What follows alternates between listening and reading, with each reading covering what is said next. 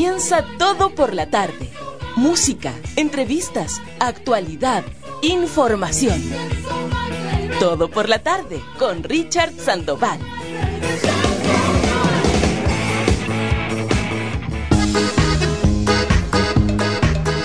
Miércoles 28 de diciembre comienza un nuevo Todo por la tarde, ya en la mitad de esta, la última semana del año 2016 en que hacemos nuestro programa número 652. ¿Sabía usted que un día como hoy, pero en 1895, hace ya 121 años, los hermanos Auguste y Louis Lumière realizan la primera exhibición pública de sus incipientes creaciones cinematográficas.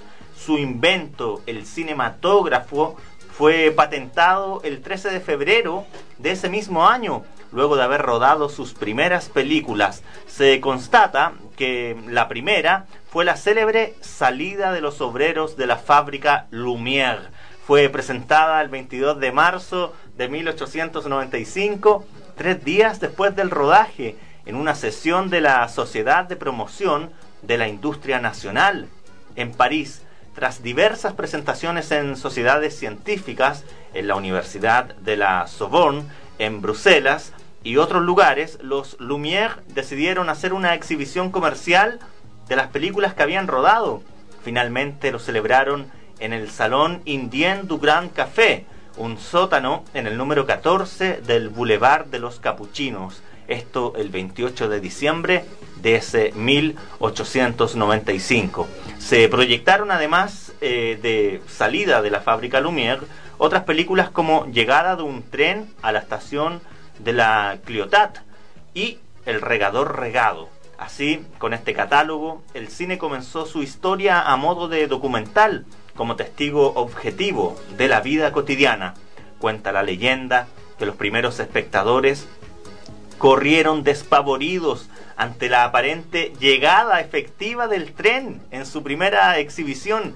Si bien esto nunca ha sido del todo probado o refutado, lo cierto es que los hermanos Lumière fueron parte fundamental en los inicios de lo que iba a ser el gran invento de nuestra época, ya que si bien la fotografía nos había mostrado facciones de la realidad imposibles para el ojo humano, con el cinematógrafo fuimos por primera vez capaces de diseccionar el tiempo, cortar su flujo, hacer que corra hacia atrás. Si bien las películas de los hermanos Lumière eran mudas, celebramos un nuevo aniversario de su primera exhibición con una de las primeras bandas sonoras escritas para el cine, realizada por el compositor francés Camille Saint-Saëns para la película El asesinato del duque de Guise, esto en el año 1908. Comenzamos el todo por la tarde entonces, cargado de cine en este día miércoles, agradeciendo a nuestra producción general bajo el cargo del cineasta don José Parra Seltzer y Camila Araya también asistente de dirección, si hablamos en lenguaje cinematográfico, en los controles Alejandro Díaz, soy Richard Sandoval, el protagonista de esta película y estaremos juntos hasta las 19 horas en el www.radionuevomundo.cl.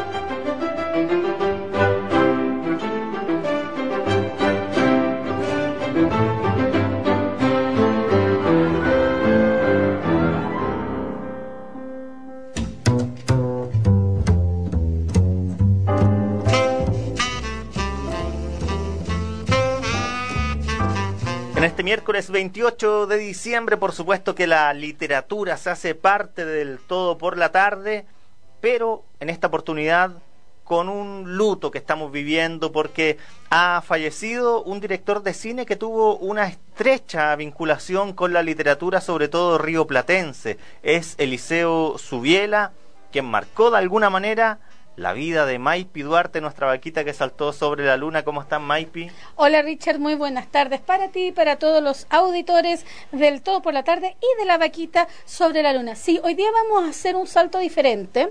La vaca va a hacer un salto diferente porque vamos a partir de la imagen de cómo a través de la imagen conocemos obras literarias, que fue lo que sucedió en este caso a raíz también del fallecimiento del director y de cineasta argentino Eliseo Subiela, que digo que empezamos de la imagen porque a raíz de una de sus obras maestras fue que tuve la maravillosa oportunidad y que quiero compartir esa oportunidad a un año después con nuestros auditores de conocer a un escritor extremadamente especial.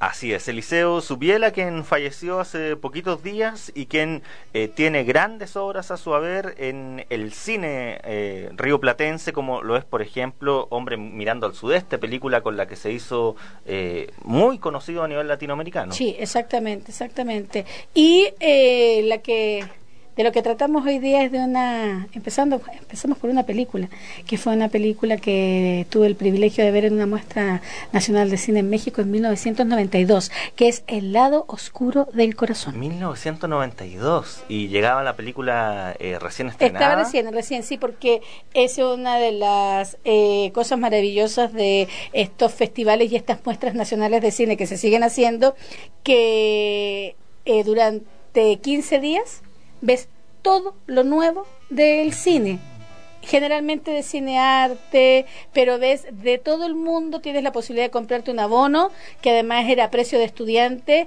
y por otro lado, cuando no había abono, a mí me llegaba el abono de mi mamá por periodista, entonces iba porque iba. Ibas con la credencial de prensa.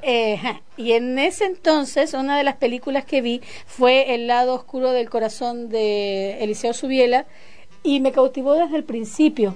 En la imagen y cuando empieza eh, la acción de la película desde el principio, es una película que tiene una serie de, imágenes extremadamente irreverentes. ¿Ya? Irreverentes, porque imagínate que empieza con una pareja que está en la cama y el chico que está en la cama al lado de una chica dormida empieza a fabular y empieza a hablar y de repente se da cuenta que el personaje que tiene a su lado no es quien él quiere y pasa tiernamente eh, por encima de ese cuerpo y aprieta un botón y ese botón abre la cama a la mitad y tira al vacío Oh. a esa persona que compartió seguramente la noche anterior, pero que él en realidad no le interesa. Con esa imagen así de fuerte y así de, mm, eh, puede ser de auspiciosa para algunos, para otros muy fuerte, con esa imagen empieza el lado oscuro del corazón y al poco andar hay una, una,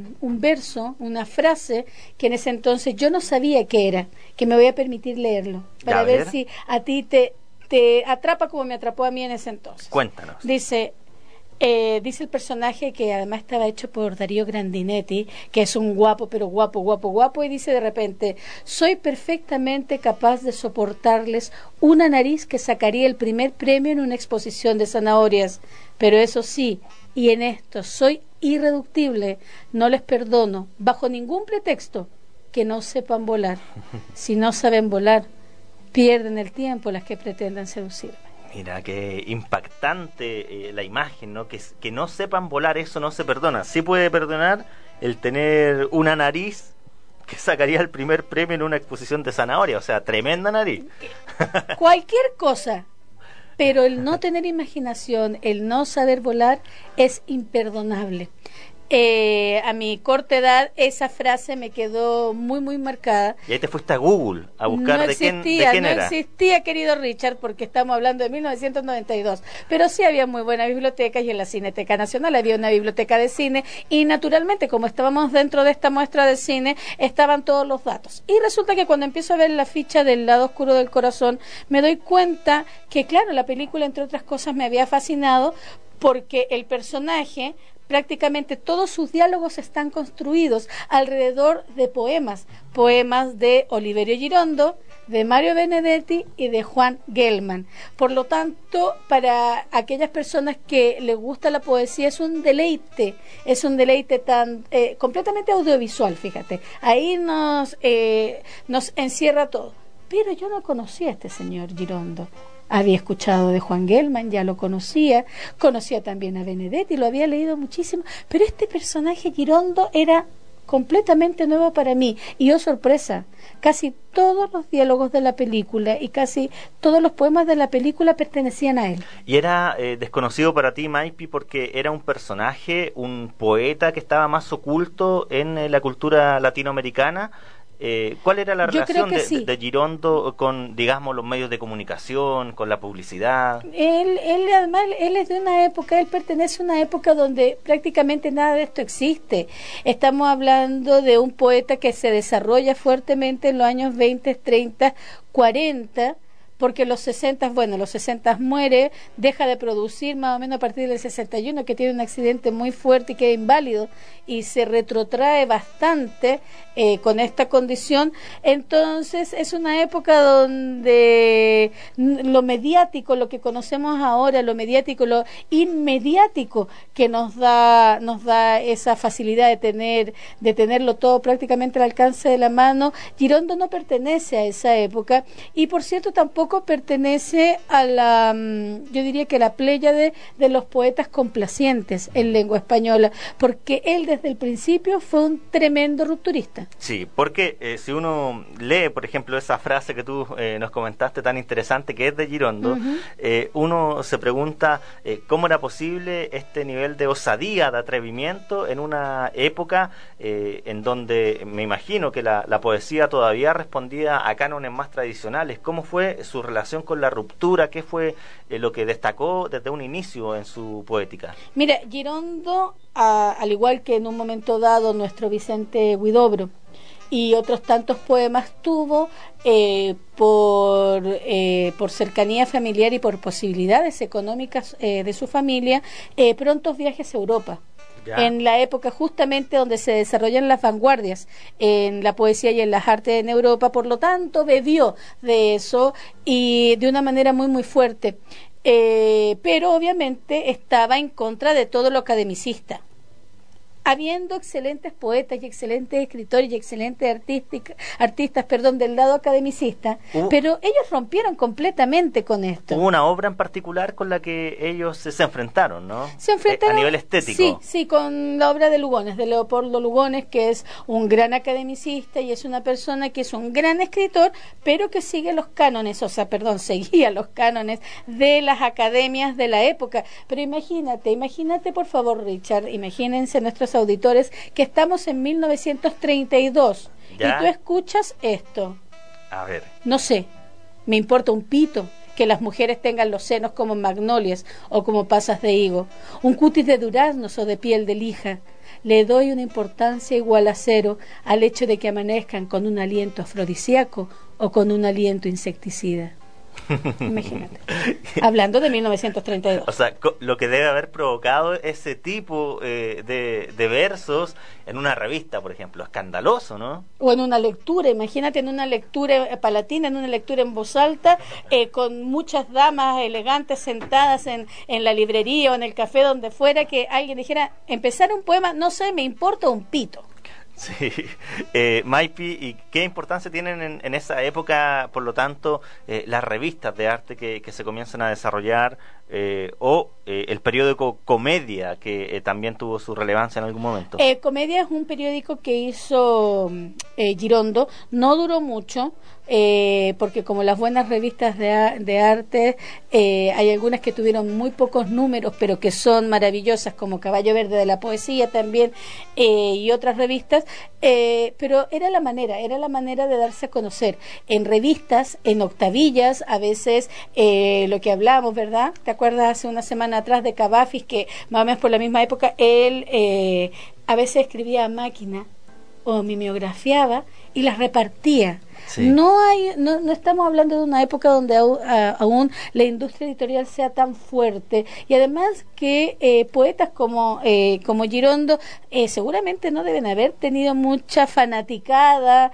a, nivel de, de los lectores de poesía. Yo creo que más bien en un tiempo bastante grande fue rechazado hasta que en América y sobre todo en Sudamérica se empieza a tomar en serio las vanguardias. Maipi ¿Y cuál fue la relación que él tuvo con movimientos como el cubismo, el dadaísmo? ¿Tuvieron fuerte influencia? Yo creo que él se hermanó se hermanó de, de, todos estos movimientos que estaban eh, tan fuertes en la Europa de principios del siglo del siglo XX y naturalmente eh, imagínate estos flujos estos flujos que habían entre Europa, Sudamérica y particularmente la Argentina en el caso de Sudamérica porque Argentina siempre económicamente ha sido un país fuerte y es un país de inmigrantes.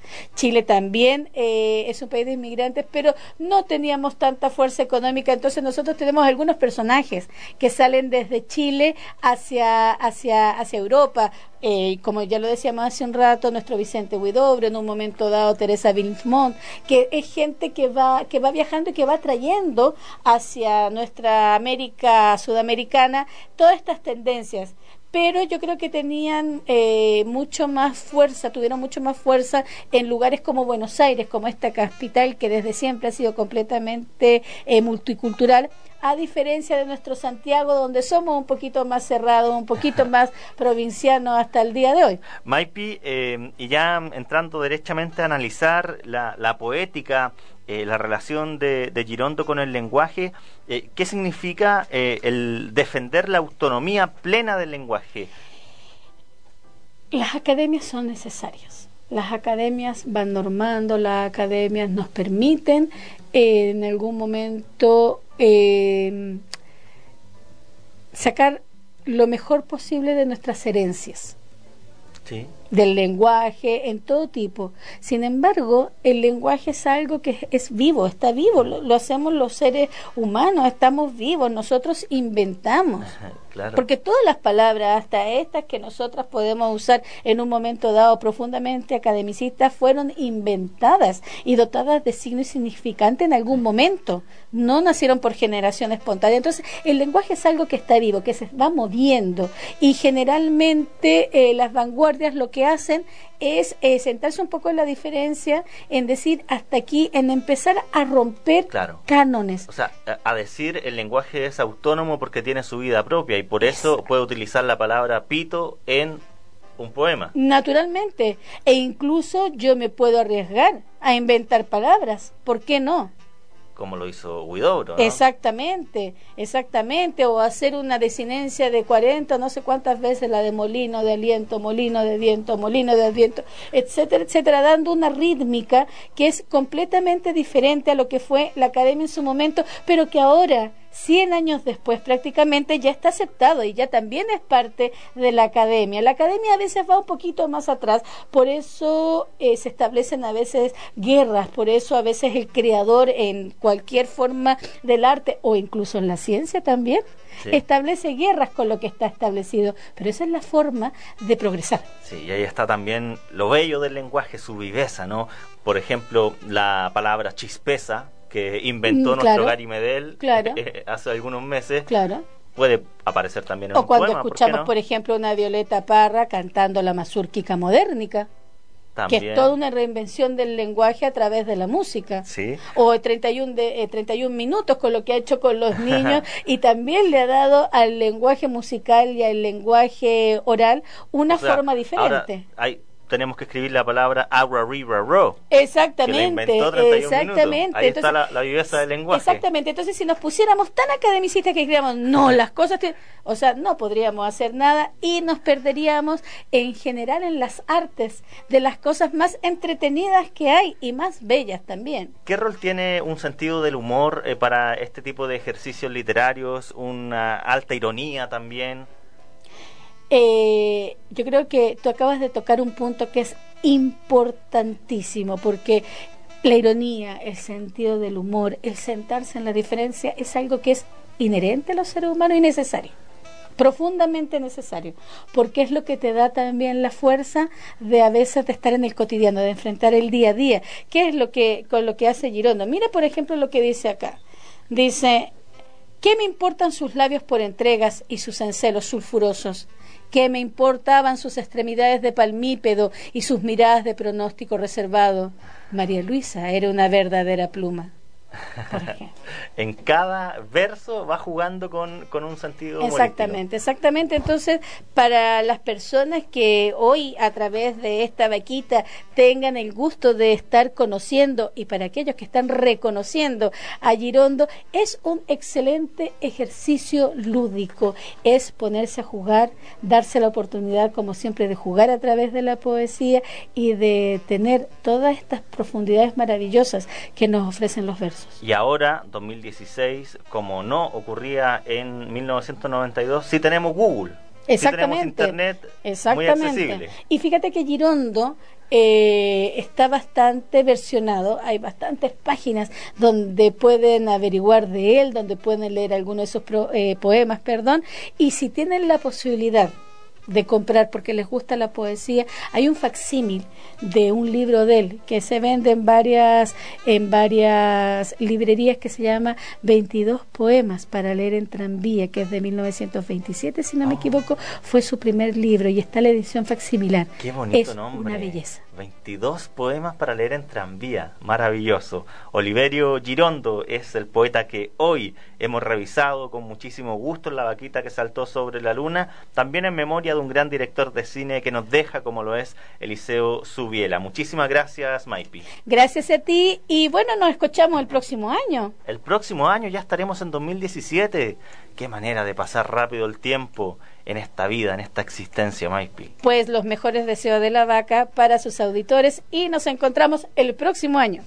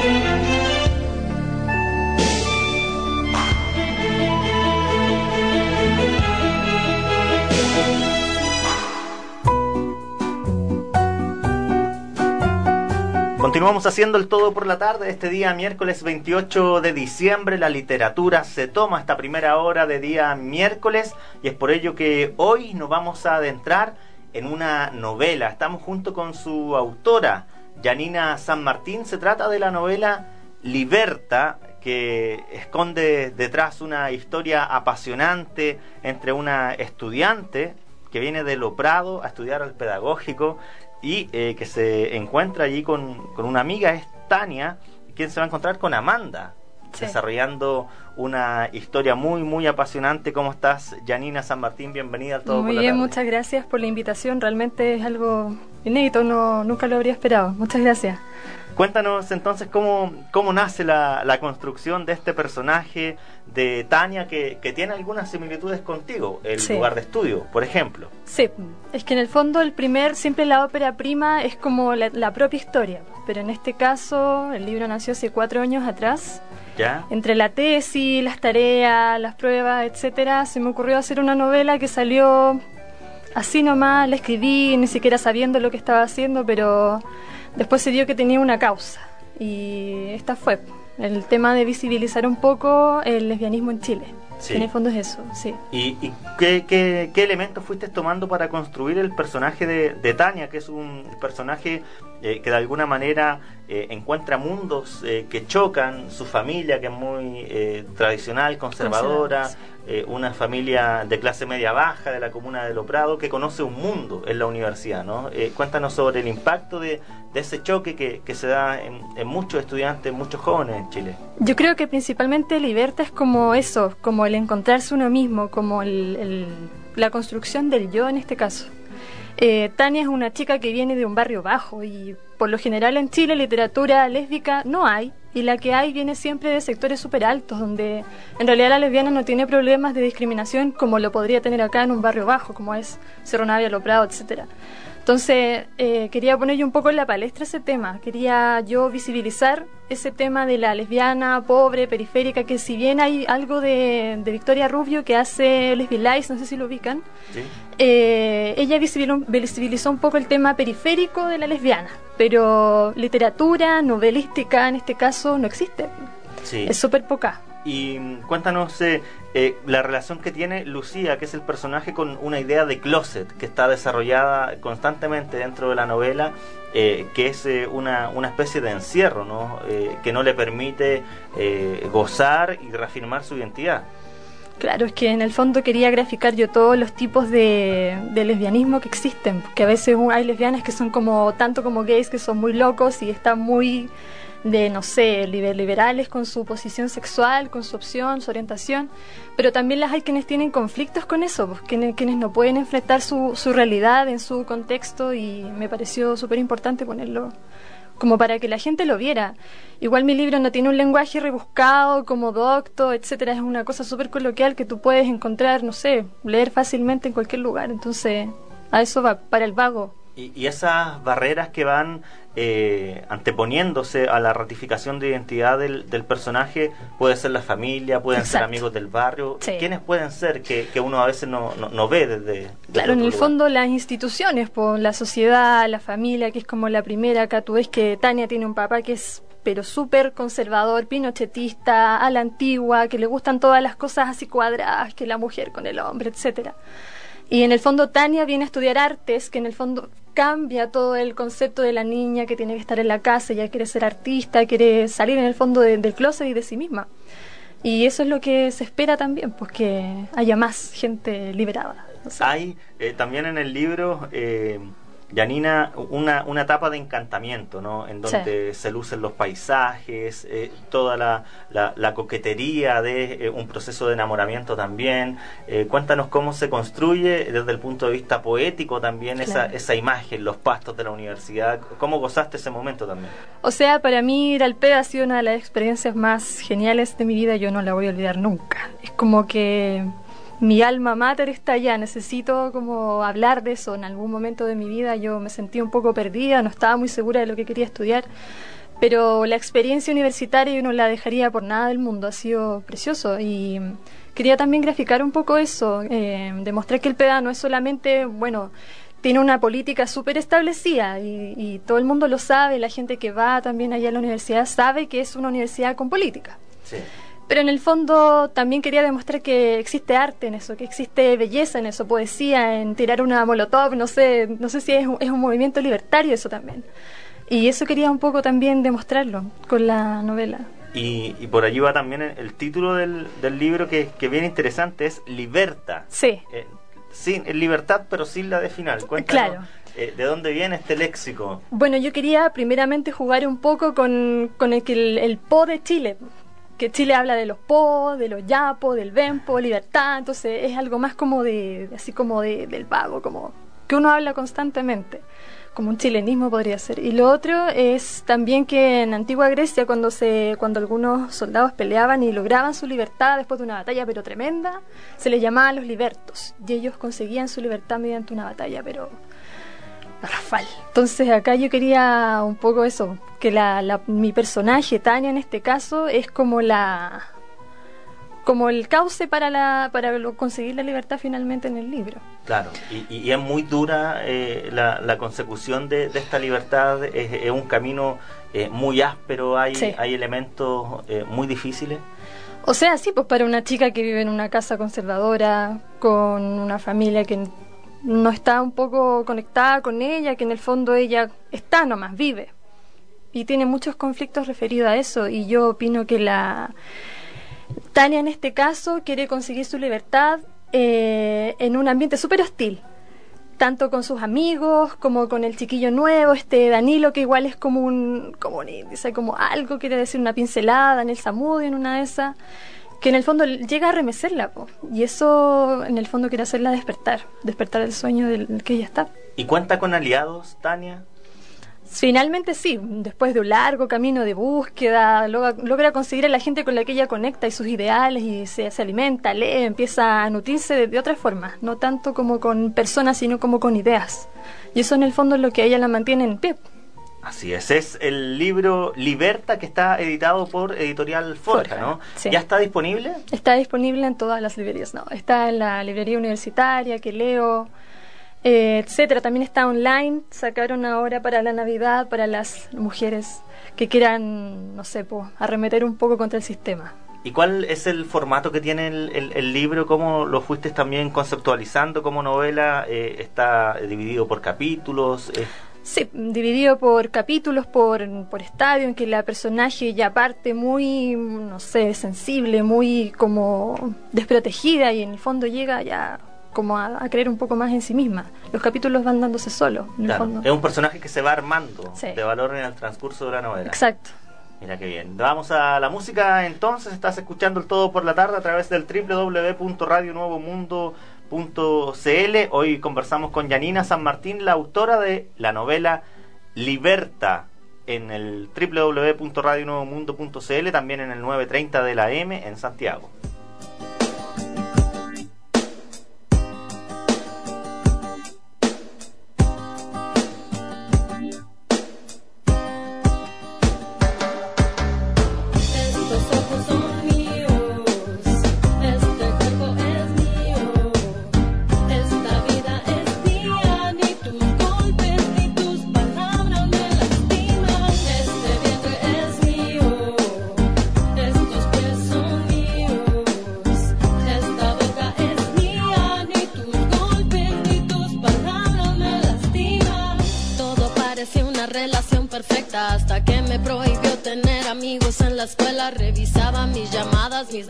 Controlaba. Decía que lo hacía porque a mí me amaba yo, que me sentía tan enamorada. No me percataba de que ya estaba encerrada cuando me pidió que me casara. Hasta encantada, pero creo que era el miedo de sentirme abandonada. Poco a poco me fui acostumbrando, los golpes eran tanto, los insultos a diario. Llegué a pensar que todo esto era culpa mía. Si yo fuera perfecta, esto no sucedería. Llora sangre, mi cuerpo llora sangre. En mi propio hogar de paz no encuentro un instante. Tanto dolor, no hay cuerpo que lo aguante.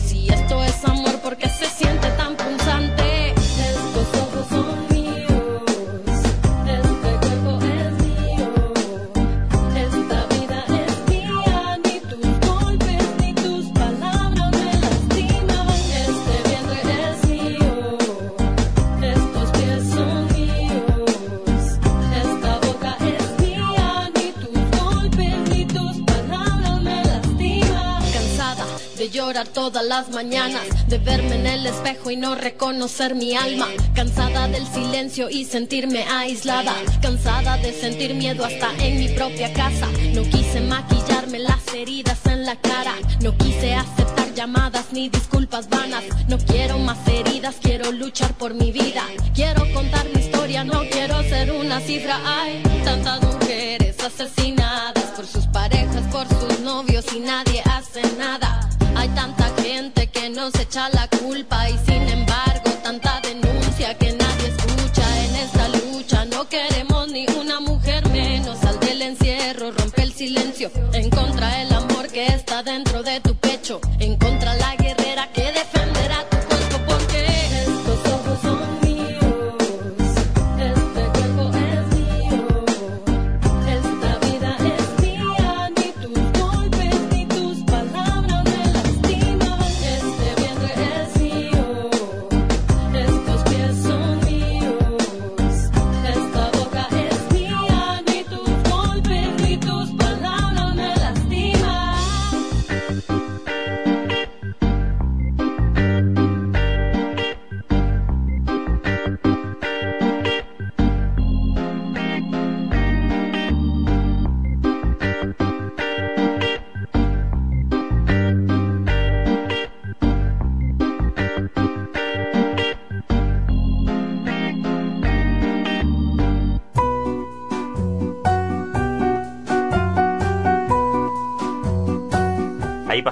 Este cuerpo es mío de Rebeca Lane, canción programada por Janina San Martín, la autora de la novela Liberta. ¿Por qué esta canción? ¿Qué, tiene que ver con, el espíritu del, del texto? Bueno, aparte de que mi libro habla sobre temas lésbicos, también toma un poco la figura femenina que está siendo bastante basureada actualmente. Asesinatos, femicidios, etcétera. Entonces, esta canción un poco nos indica como el apodérate de mujer, arremete contra lo que te está haciendo daño, las relaciones dependientes, etcétera. Considero que es un, tema súper importante. ¿Cuál es la relación que, que tiene tu libro, tu, tu, novela, tus personajes con eh, el contexto también chileno, que es, muy machista, un contexto también eh, muy discriminador, en donde la mujer siempre tiene eh, un, mayor perjuicio? ¿Qué mirada hay a la localidad chilena también en tu escrito?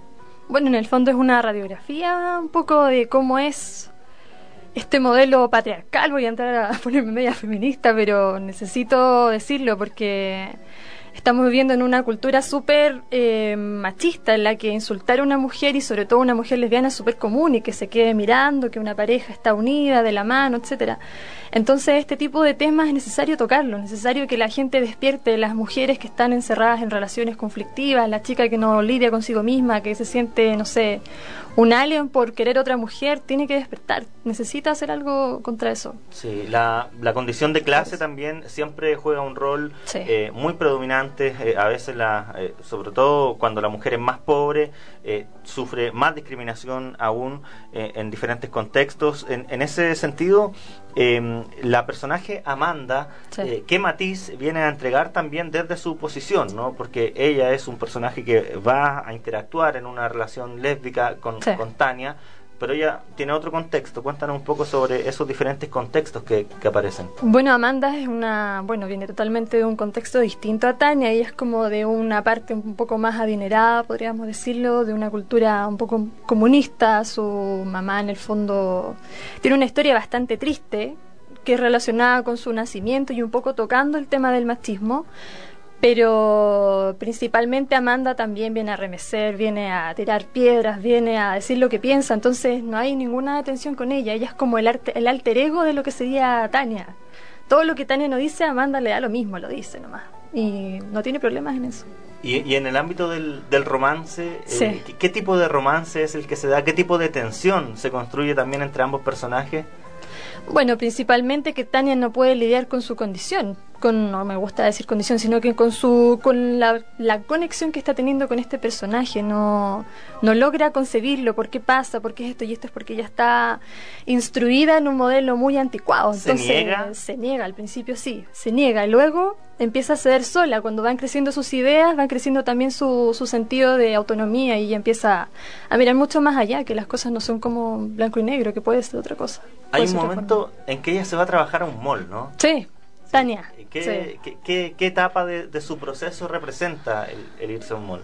Eh, proceso un poquito de libertad igual, porque cuando uno tiene sus lucas, logra, no sé, pues comprarse sus cosas, logra tener lo que uno, de repente los papás no te pueden dar, entonces igual le da un poquito de autonomía, pero ella igual estaba en ese, cuando ella está trabajando en la heladería, tiene, tiene conflictos con ella, ella se encuentra fea, se encuentra rara, se encuentra un alien, como podría decirse.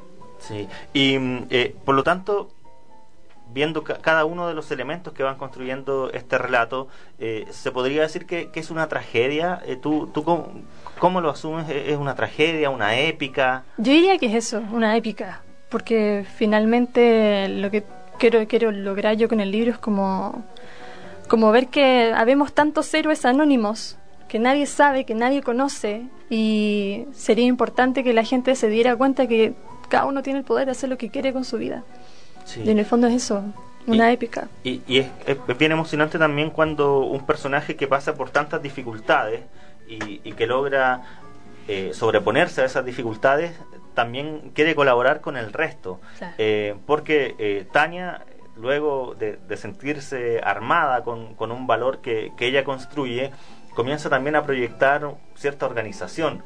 Cuéntanos un poco sobre eh, ese proceso posterior en el que se busca entregar elementos a otros que quizás están en una situación también compleja.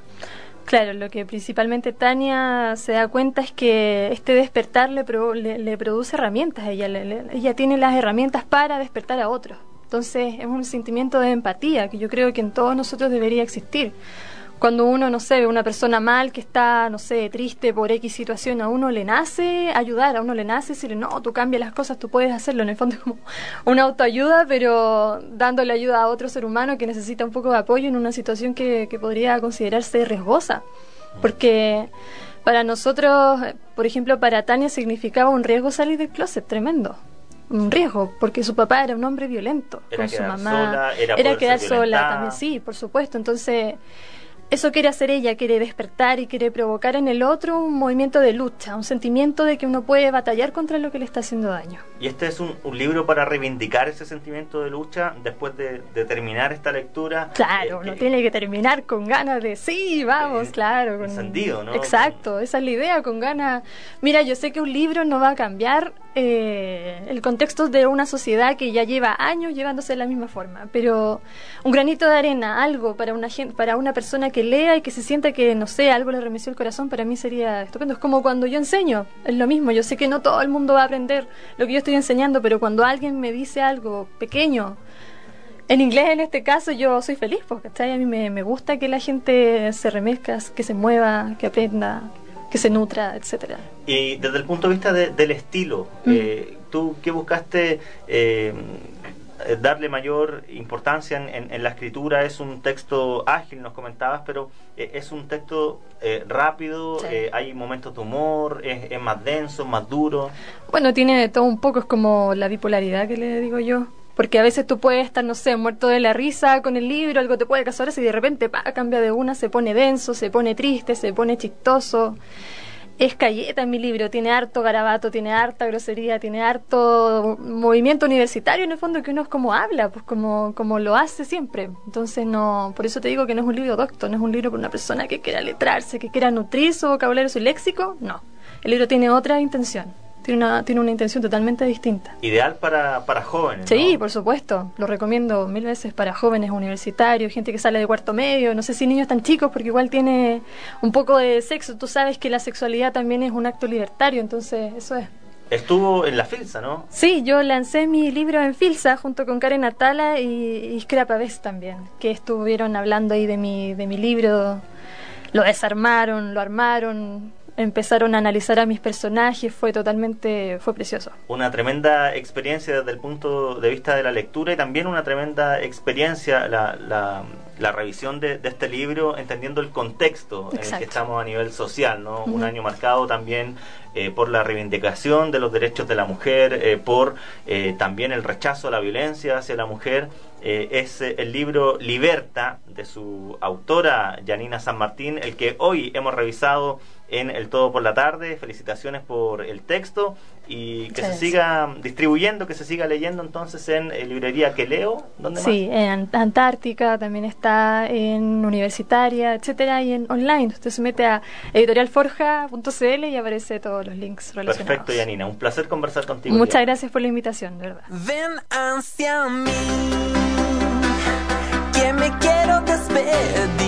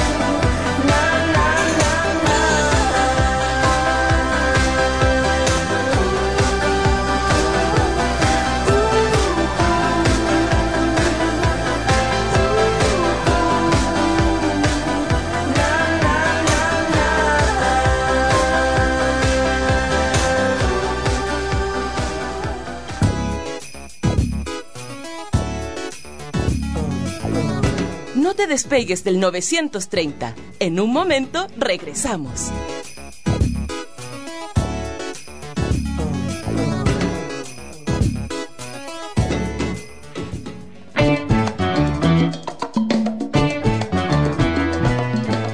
Se viene Fiesta de los Abrazos 2017. Sábado 7 y domingo 8 de enero, Parque O'Higgins. Ven a celebrar, debatir, bailar, a participar de esta gran fiesta política y cultural. Fiesta de los Abrazos 2017. Artistas invitados: Inti Gimani, Compañía Danza en Cruz, Juanito Ayala, La Banda en Flor, Villa Cariño. Cultura Degenerada, sexto piso y la gran sonora de Tommy Rey. Sábado 7, domingo 8 de enero, Parque O'Higgins, Fiesta de los Abrazos 2017. ¡Te esperamos!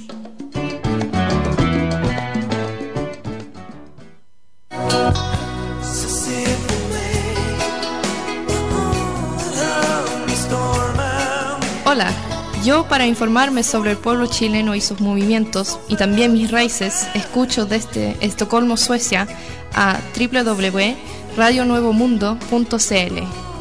Hej! För att informera mig om vad som händer i Chile från andra sidan jordklotet så lyssnar jag på www.radionuevomundo.cl från Stockholm, Sverige.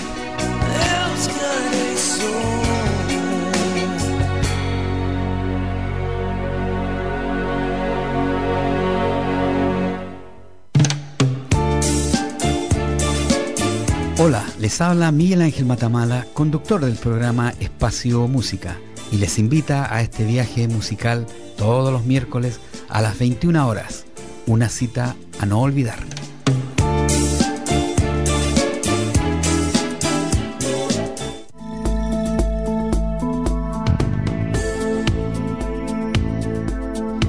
Se calcula que el humo de incendios forestales intencionales liquida por año 80.000 kilómetros cuadrados de bosque y lanza al espacio 620 millones de toneladas de gases carbónicos. Seamos responsables con el medio ambiente. Nos pertenece a todos.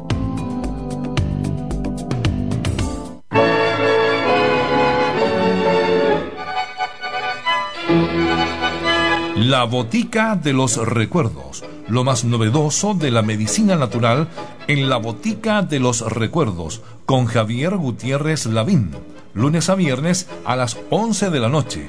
La Botica de los Recuerdos, por Radio Nuevo Mundo. de la suerte que te llevo desde niño.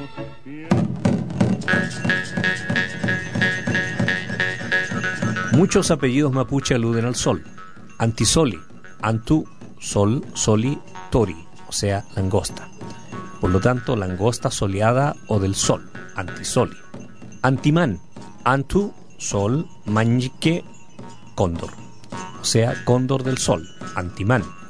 Calbuente o calbuante, Calfun, azul, Antu, Sol, o sea, sol azul. O sol en eclipse, que es lo mismo que significa entonces calbuante y colguán. Colguán es colú, que sería rojo, por lo tanto, colguán es sol rojo o sol eclipsado, colguán.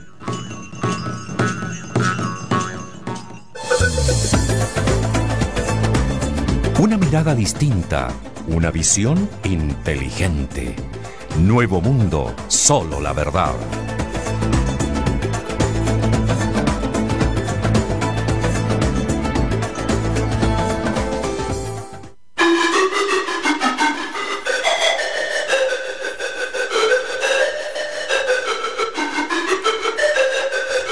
Nuevo Mundo le indica la hora. 16 horas.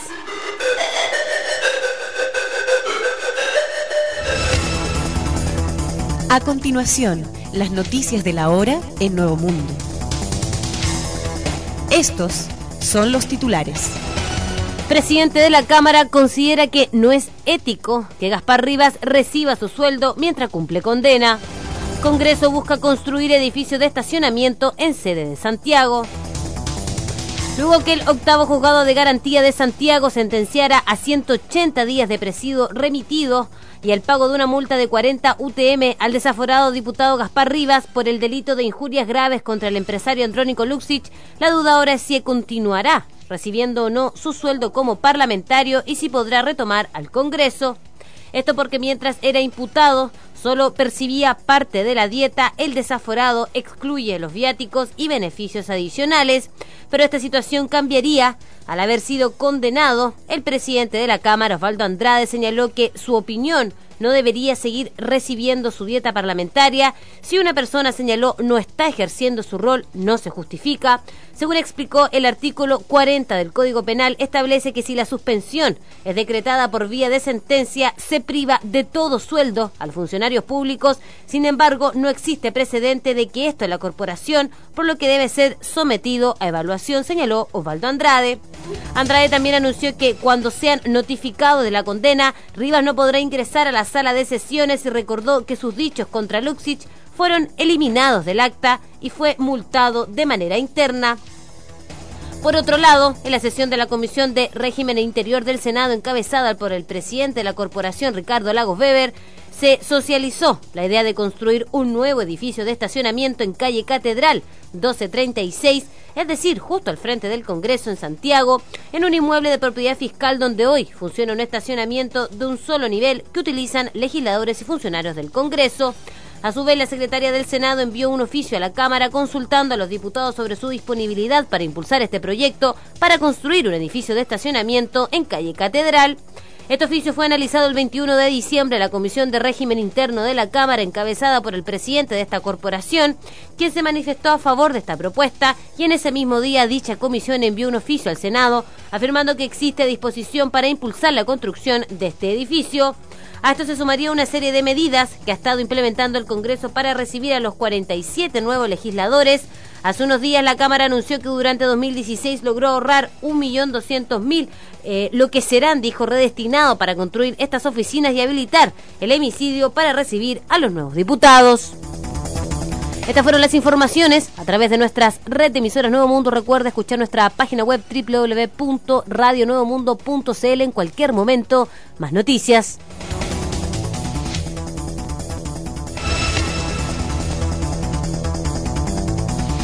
Estas fueron las noticias de la hora en Nuevo Mundo. En cualquier momento, más información.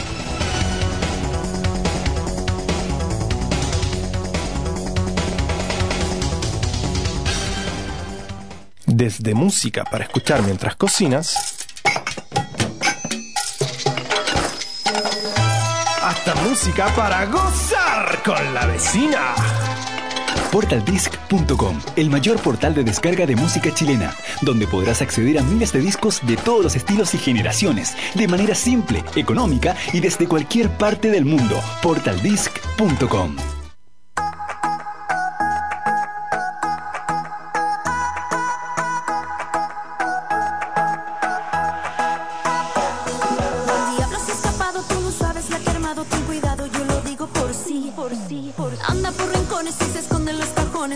presa que decida conseguir, conseguir.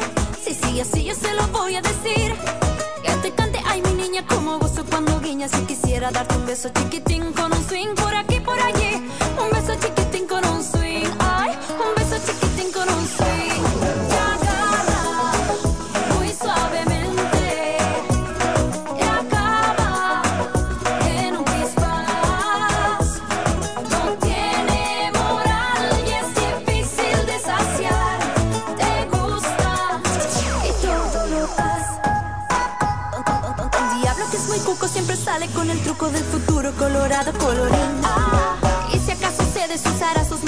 para ver cómo te puede conseguir.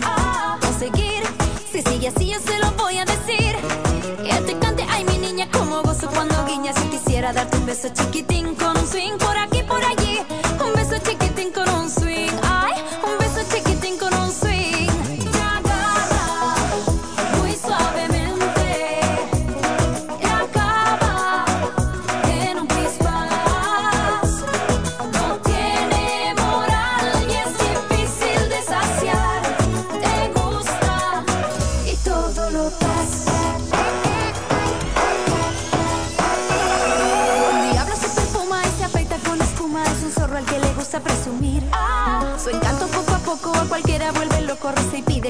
empiece a perseguir. Perseguir. Si sigue así, yo se lo voy a decir. Que te cante, ay mi niña, como gozo cuando guiñas. Yo quisiera darte un beso chiquitín con un swing por aquí, por allí. Un beso chiquitín con un swing, ay, un beso chiquitín con un swing. Te agarra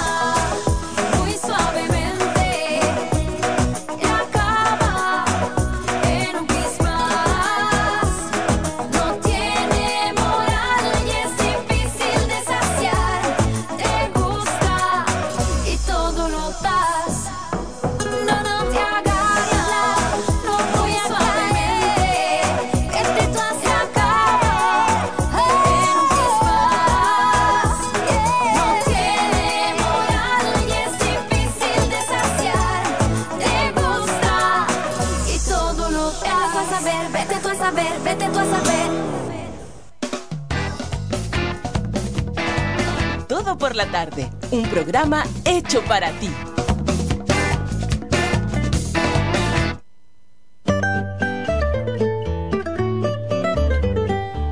Ya señores, día miércoles, día de cartelera cultural, una calurosa tarde de miércoles y eh, en este segmento que va cada miércoles entre, entre 4 y 5 de la tarde, en eh, todo por la tarde, comenzamos a repasar eh, lo que se viene artísticamente, diferentes panoramas, diferentes picadas, diferentes datitos ahí que están eh, imperdibles. Eh, Partimos también, como siempre, recordándoles nuestras redes sociales, arroba todo por la tarde, tanto en Twitter como en Instagram, y también eh, todo por la tarde en Facebook. Desde el sitio web de la Radio Nuevo Mundo, www.radionuevomundo.cl, puedes seguir eh, vía streaming desde cualquier eh, lugar del planeta el eh, Todo por la Tarde, programa que va de lunes a viernes desde las 3 hasta las 7 de la tarde, conducido por Richard Sandoval, donde hay música, hay conversación, hay diferentes temas de la cartelera política, contingencia, están siendo tocados y abordados de la mejor manera por Richard Sandoval en Todo por la Tarde. Vamos entonces con eh, un primer datito fuera de Santiago, en la quinta región. Antes les confirmamos que partíamos escuchando a la tremenda Consuelo Schuster con Don Diablo. Ahora sí, nos vamos de lleno al eh, dato que tenemos en eh, la quinta región, en eh, Valparaíso, con el séptimo Festival Internacional de Terror Gore una, mm, un formato del cine bastante sangriento para los amantes ahí del eh, terror eh, más duro. Este séptimo Festival Internacional de Terror Gore. 29 y 30 de diciembre en el Parque Cultural de Valparaíso. Tenemos entonces el día 29, hay una inauguración, 29 de diciembre en La Finca. Desde las 20 horas realizaremos la inauguración y lanzamiento de la versión número 7 del Festival Internacional de Terror Gore de Valparaíso, en donde proyectaremos los cortos ganadores de la versión pasada, además del eh, lanzamiento oficial del spot para esta versión 2016 y además estará siendo presentado un corto sorpresa. Esa instancia entonces es el lanzamiento que se realiza el jueves 29 de diciembre y luego toda la carne a la parrilla se lanza el día viernes 30 donde desde las 13 horas se dará inicio entonces y curso a la séptima versión del Festival Internacional de Terror Gore Valparaíso. En el eh, Parque Cultural Valparaíso, como les indicábamos, ubicado ahí en calle Cárcel 471. Para esta versión tendremos cortos, películas, todo del eh, género terror gore bizarro, de países como México, Argentina, España, Estados Unidos, Brasil y Chile. Tendremos también invitadas a las argentinas Virginia Álvarez, maquilladora de cine y de efectos especiales, quien eh, dictará una charla técnica sobre precisamente efectos especiales. Y em, también estará Georgina Zanardi, quien nos hablará de su rol como directora de terror latinoamericana y la autogestión en el género. La instancia será cerrada con la charla de Miguel Ángel Vidaurre Ferrada, director oriundo de Talca, en torno al horror fantástico. Además, eh, Miguel Ángel Vidaurre contará respecto al proceso creativo de su última obra, Los que susurran en la oscuridad. La entrada de esta instancia tendrá un valor de 2 lucas el día mm, viernes 30 y si usted además quiere mm, asistir a la, a la inauguración el día jueves 29 puede pagar 3 luquitas. Es decir, por 3 lucas puede ir a la inauguración el día 29 y mm, a todo el desarrollo del festival el día 30 de diciembre. Ya lo sabe, el séptimo Festival Internacional de Terror Gore en Valparaíso, 29 y 30 de diciembre, en el Parque Cultural de Valparaíso, ubicado ahí en el Cerro Cárcel 471, quinta región. Seguimos con eh, otro buen dato para mm, los días que se vienen. La Filarmónica de Santiago anuncia conciertos ciudadanos en parroquias y plazas públicas. Durante todo el mes eh, de enero, los conciertos ciudadanos, gratuitos y abiertos constituirán eh, parte de los hitos del verano capitalino. La Orquesta Filarmónica de Santiago se traslada a iglesias, templos y plazas en la comuna de Santiago para que todo el público pueda disfrutar de la música de grandes compositores. En el eh, 2017 los conciertos se realizarán en la parroquia Santísimo Sacramento, Perpetuo Socorro, Iglesia San Ignacio de Loyola y la Catedral de Santiago, entre varias otras. Además de una iglesia, perdón, de una iglesia evangélica, bien digo, y una sinagoga por confirmar aún, así que atentos con eso. Este año que se inicia, la Filarmónica entonces realizará dos programas, el primero con obras de Haydn y Beethoven, mientras que el segundo de los programas contará con piezas de Mozart y Borac. Las coordenadas más específicas tenemos eh, instancias el martes 3 de enero a las 20.30 horas en la parroquia Santísimo Sacramento, ubicado ahí en Santa Isabel 1127. Miércoles 4 a las 20.30 horas en la parroquia Santa Isabel de, Hungría. El jueves 5 de enero en la parroquia Milagroso Niño Jesús de Praga. Viernes 6 de enero en la iglesia presbiteriana El Redentor. Lunes 9 de enero en la iglesia Corpus Domini. Martes 10 de enero en la Basílica de Nuestra Señora del Perpetuo Socorro. Martes 11 de enero en la iglesia San Ignacio de Loyola. Jueves 12 de enero en la iglesia Recoleta Franciscana. Y el viernes 13 de enero en la Catedral Metropolitana de Santiago. Ya lo sabe entonces, una excelente instancia en eh, la cual la Filarmónica de Santiago lleva sus conciertos a diferentes parroquias, iglesias y plazas públicas. Toda la información, eh, de todos modos, puede corroborarla, confirmarla y validarla en www.municipal.cl.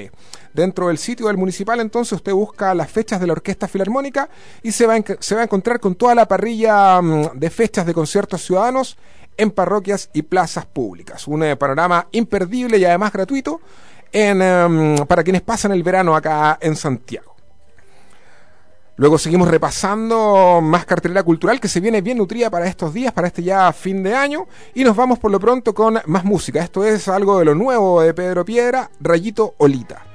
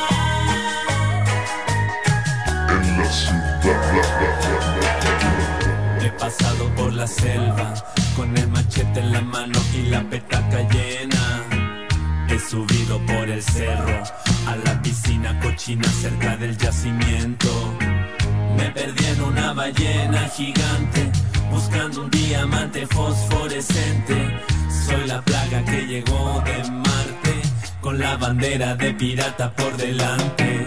Lo que hay entre tú y yo es una montaña. Si no la subo hoy, menos mañana. Lo que hay entre tú y yo es una pantalla. En esta isla, rayito, yo no quiero estar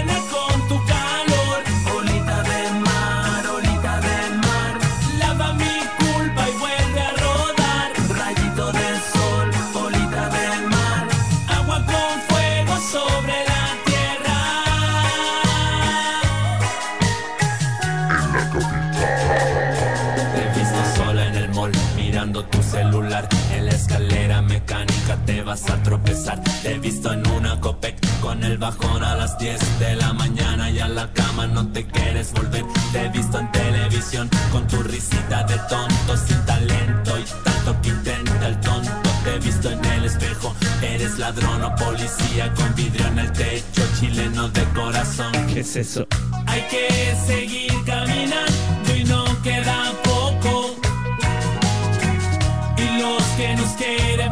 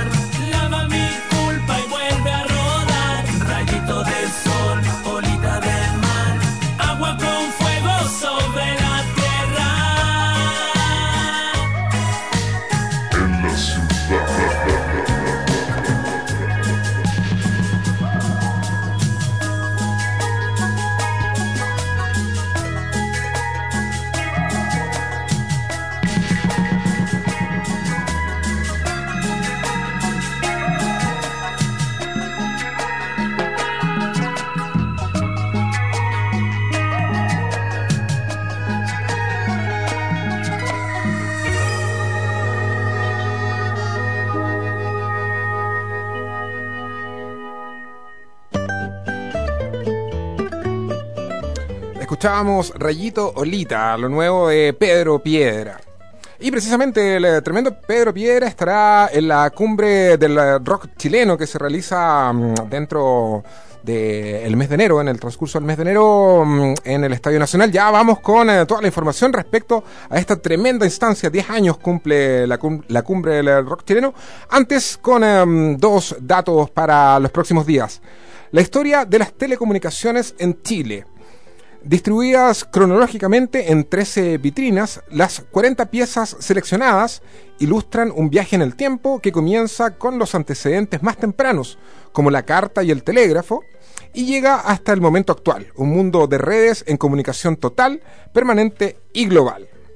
Un recorrido del pasado al presente que revela además la increíble transformación e influencia que las telecomunicaciones han plasmado en la sociedad de los últimos 135 años. Réplicas de cartas donde Carmela Carvajal le cuenta a una amiga sobre la muerte de Arturo Prat. Un teléfono usado en el Palacio de la Moneda, idéntico al que utilizaba Carlos Ibáñez del Campo en los años 50.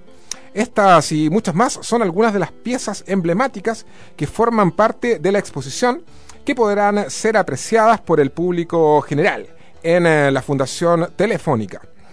Otros elementos que destacan son los primeros modelos de teléfonos usados en Chile a fines del siglo XIX, material inédito de Chile Films, fotografías patrimoniales y películas de principios del siglo XX, además de modelos telefónicos con tecnología ya en desuso.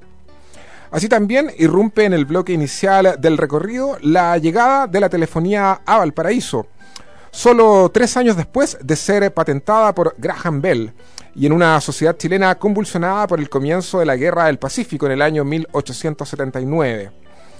Estos contenidos, así como los de todas las vitrinas, podrán ser apreciados también por personas con discapacidad visual y auditiva, ya que los textos y videos han sido adaptados en sistema braille y lenguaje de señas. Se trata de la primera muestra totalmente inclusiva en el país. Un eh, verdadero hito en esta muestra las historias de las telecomunicaciones en Chile, que pueden apreciar ahí en la Fundación Telefónica hasta un poquitos días más, hasta el 31 de diciembre. Así que tiene ahí eh, todavía un par de días para mm, no perderse esta historia de las te- telecomunicaciones en Chile. Una muestra que mm, cuenta ahí con, eh, con- ostenta el título de ser la primera muestra totalmente inclusiva en el país, ya que mm, todas sus exposiciones están también en sistema braille y lenguaje de señas. Desde las 10 a las 20 horas en eh, la Fundación Telefónica, ubicada ahí en Avenida Providencia 111. Les hablábamos de la cumbre del rock chileno. Se viene en el Estadio Nacional, la Avenida Grecia ahí 2001, en eh, pleno Ñuñoa. El mayor festival de la música chilena cumple 10 años y celebrará una cuarta edición en el más grande recinto del país. A una década de su histórica primera jornada, el evento reunirá a los artistas emblemáticos del rock nacional de las, última- de las últimas cinco décadas. Todo un hito fue la cumbre del rock chileno el año 2007, que logró un lleno en el Estadio Nacional con la reunión en vivo y por primera vez de 37 bandas nacionales, en un concierto que marcó la escena local y la producción de grandes festivales en el país. El éxito de los grupos chilenos evidenció una popularidad que hasta ese momento era poco reconocida. Y así, la edición eh, del 2009 en el Club Hípico y la edición eh, del 2012 en el eh, ex aeropuerto Cerrillos lograron consolidar la huella de la cumbre del rock chileno entre los seguidores de la música nacional. La presencia de más de 100 bandas en sus tres primeras ediciones, representantes del rock, del reggae, del pop, del funk, hip hop, folk, punk, blues y diversas corrientes de la música hecha en Chile. En un eh, gran escenario, entonces, dos plataformas paralelas donde comparten las diversas tendencias del rock nacional, evidencian una cultura musical saludable. Esta es la base de la cumbre. Y entonces, a 10 años de su primer encuentro, el evento regresa al Estadio Nacional para reunir una selección de los más importantes protagonistas de las anteriores versiones y así festejar una jornada maratónica para la música chilena. El eh, multitudinario concierto comenzará al mediodía, el eh, sábado 7 de enero, en el Estadio Nacional y se extenderá durante toda la jornada, prometiendo 12 horas de música ininterrumpida. Las entradas están a la venta a través del sistema Ticketek con eh, dif- diferentes y diversos precios. La galería, 15 mil pesos, esto en preventa, ojo. Cancha Yandes, 19.500 y Pacífico y Cancha VIP, 29. Tiene que puro apurarse porque las preventas ya están a punto de agotarse. El cartel de bandas es realmente impresionante. Los tres, Lucibel, Chancho en Piedra, Joe Vasconcelos, Gondwana, Francisca Valenzuela, Manuel García, Los Tetas, Nano Stern, Nicole, Psycho, Javiera Parra y Los Imposibles, Alex and Banter, Los Miserables, Hace Falso, Sinergia, Camila Moreno, We Are the Grand, Chafe, López, Javiera Mena, Pedro Piedra, quien escuchábamos antes, De Quirusa, Julius Popper, Sexual Democracia, Juana Fe, Huachupé, Mon Laferte desde México y Santa Feria. Todo esto coronado con eh, la despedida de los escenarios del eh, tremendísimo Jorge González. Se espera ahí un momento mm, muy emotivo donde el eh, tremendísimo González entonces se despide de mm, los escenarios en Chile. Sin duda va a seguir ahí ligado a la música, pero esta es, mm, por lo que nos ha dicho y ha mm, difundido por la prensa, su última presentación. Así que no puede perderse la cumbre del rock chileno, sábado 7 de enero desde el mediodía en el Estadio Nacional. Lo mejor ahí, lo más selecto de la música nacional, una tremenda parrilla de artistas en esta jornada histórica, cumpliendo 10 años la cumbre. Hablábamos entonces de la despedida del eh, gigante Jorge González y precisamente con él nos vamos ahora. Esto es Esta es para hacerte feliz.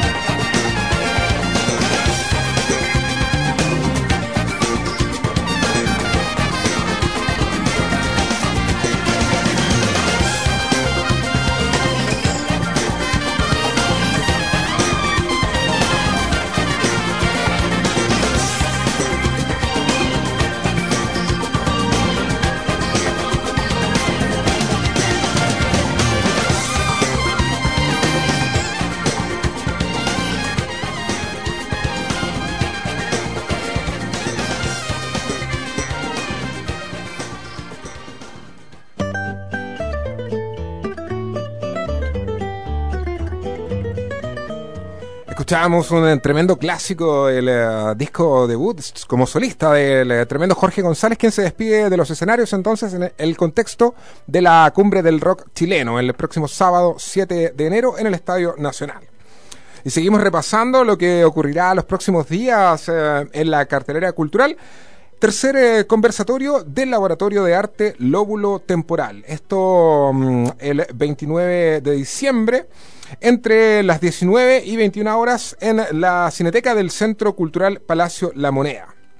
El área de educación y mediación del Centro Cultural La Moneda tiene el agrado de invitarle al tercer conversatorio del proyecto independiente Laboratorio de Arte Lóbulo Temporal, el que tiene como objetivo abrir un espacio de conversación y reflexión a partir de la muestra del cortometraje documental Aprendiendo en mi lengua, realización audiovisual sobre una profesora sorda que le enseña a sus estudiantes sordos en lengua de señas chilena y también eh, cómo a partir de esta ellos pueden aprender el castellano, su segunda lengua.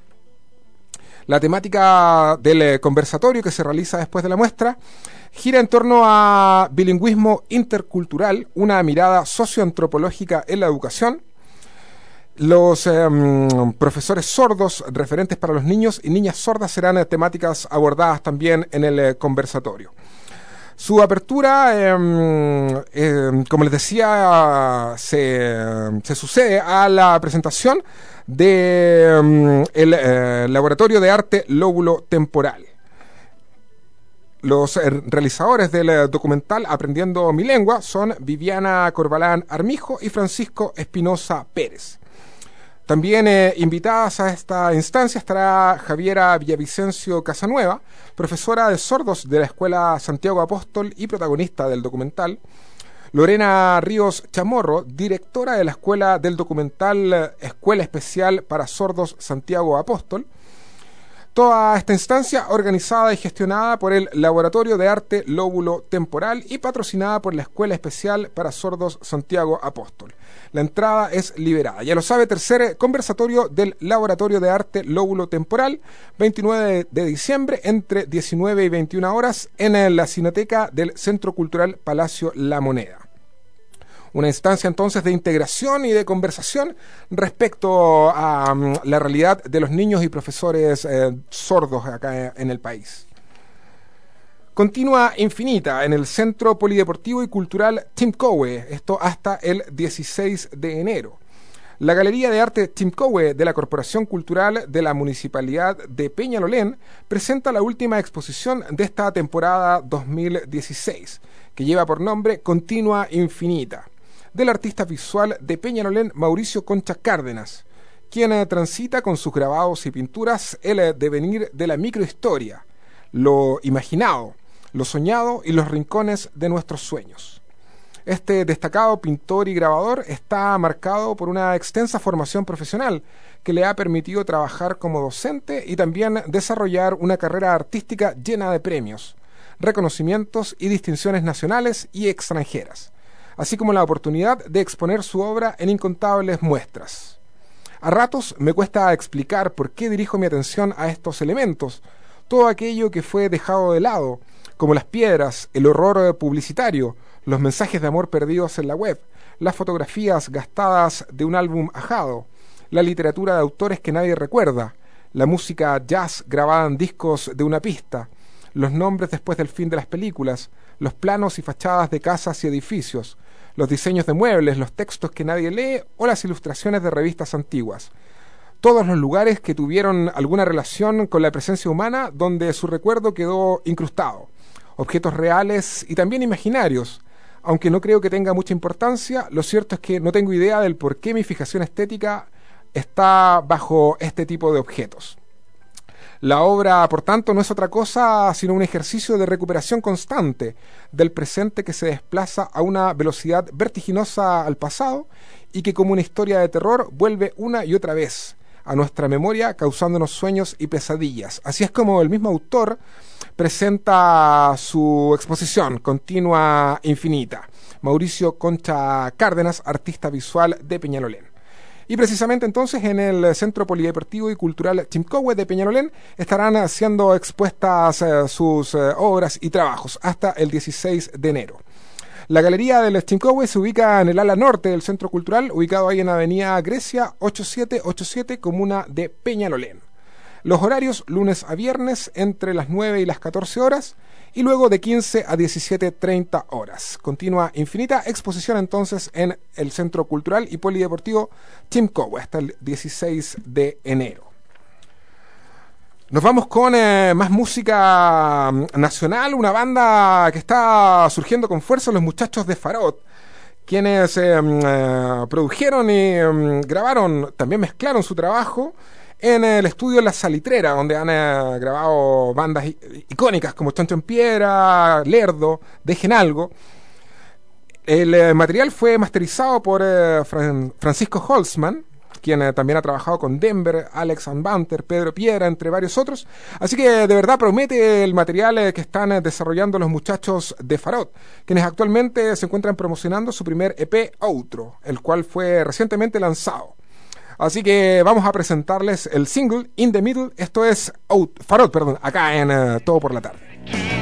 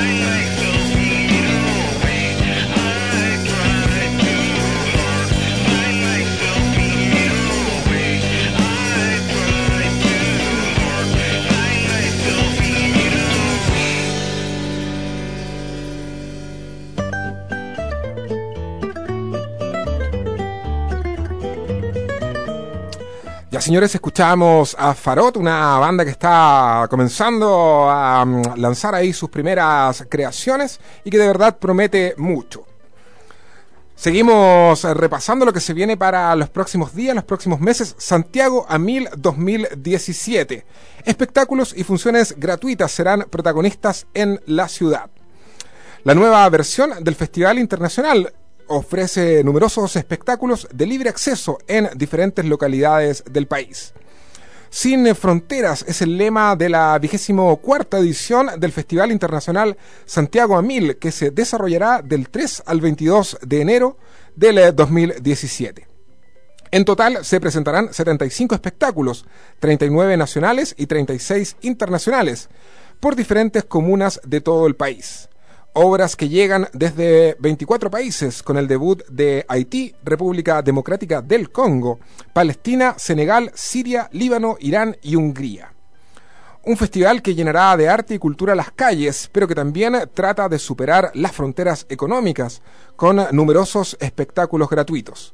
Diversas ciudades de las regiones de Arica, Antofagasta, Tarapacá, Valparaíso, O'Higgins, Maule y Biobío, además de la metropolitana, se verán intervenidas por el festival. El Vamos lo hará Martín Erazo, director de la Pato Gallina, quien estará a cargo de un eh, pasacalle llamado precisamente Sin Fronteras, que presentará a Chile como un país de migrantes. También será un homenaje al ícono teatral chileno Andrés Pérez, a 15 años de su muerte. Por primera vez, además, la isla de Pascua estará presente en el evento, con un espectáculo de música y danza llamado Te Amu, o Tejaka Ara Maoi Rapa Nui, de la compañía Maori Tupana. Mientras que Amahiro presentará su propuesta musical que fusiona la tradición Rapa Nui con elementos folk, rock, blues, jazz y reggae. Para un público más familiar, desde Alemania, Dundu, Luz de Vida, será uno de los espectáculos internacionales fuertes de la programación gratuita en la calle. El proyecto cuenta con una marioneta gigante e iluminada como un personaje bondadoso, delicado y cariñoso.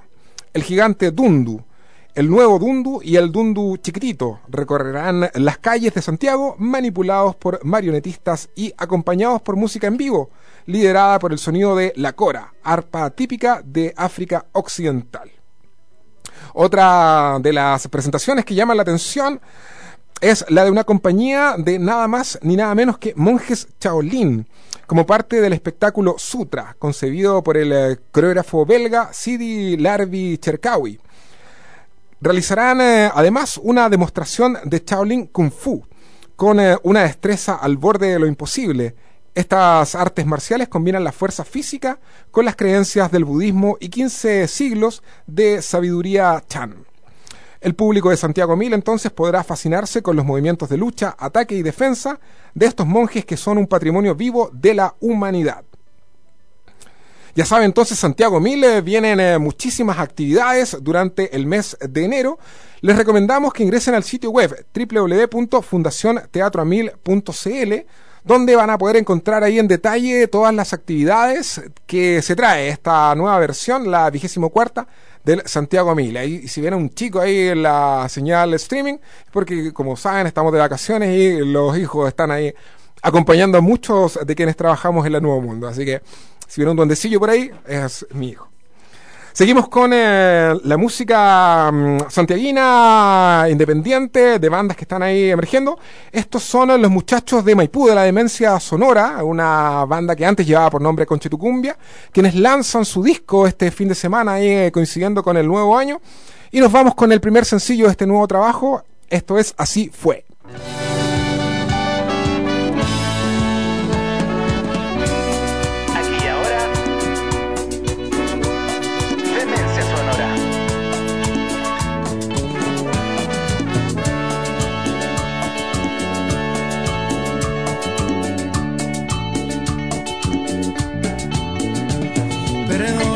Te hago llorar, perdona si te hago sufrir, pero es que no está en mis manos,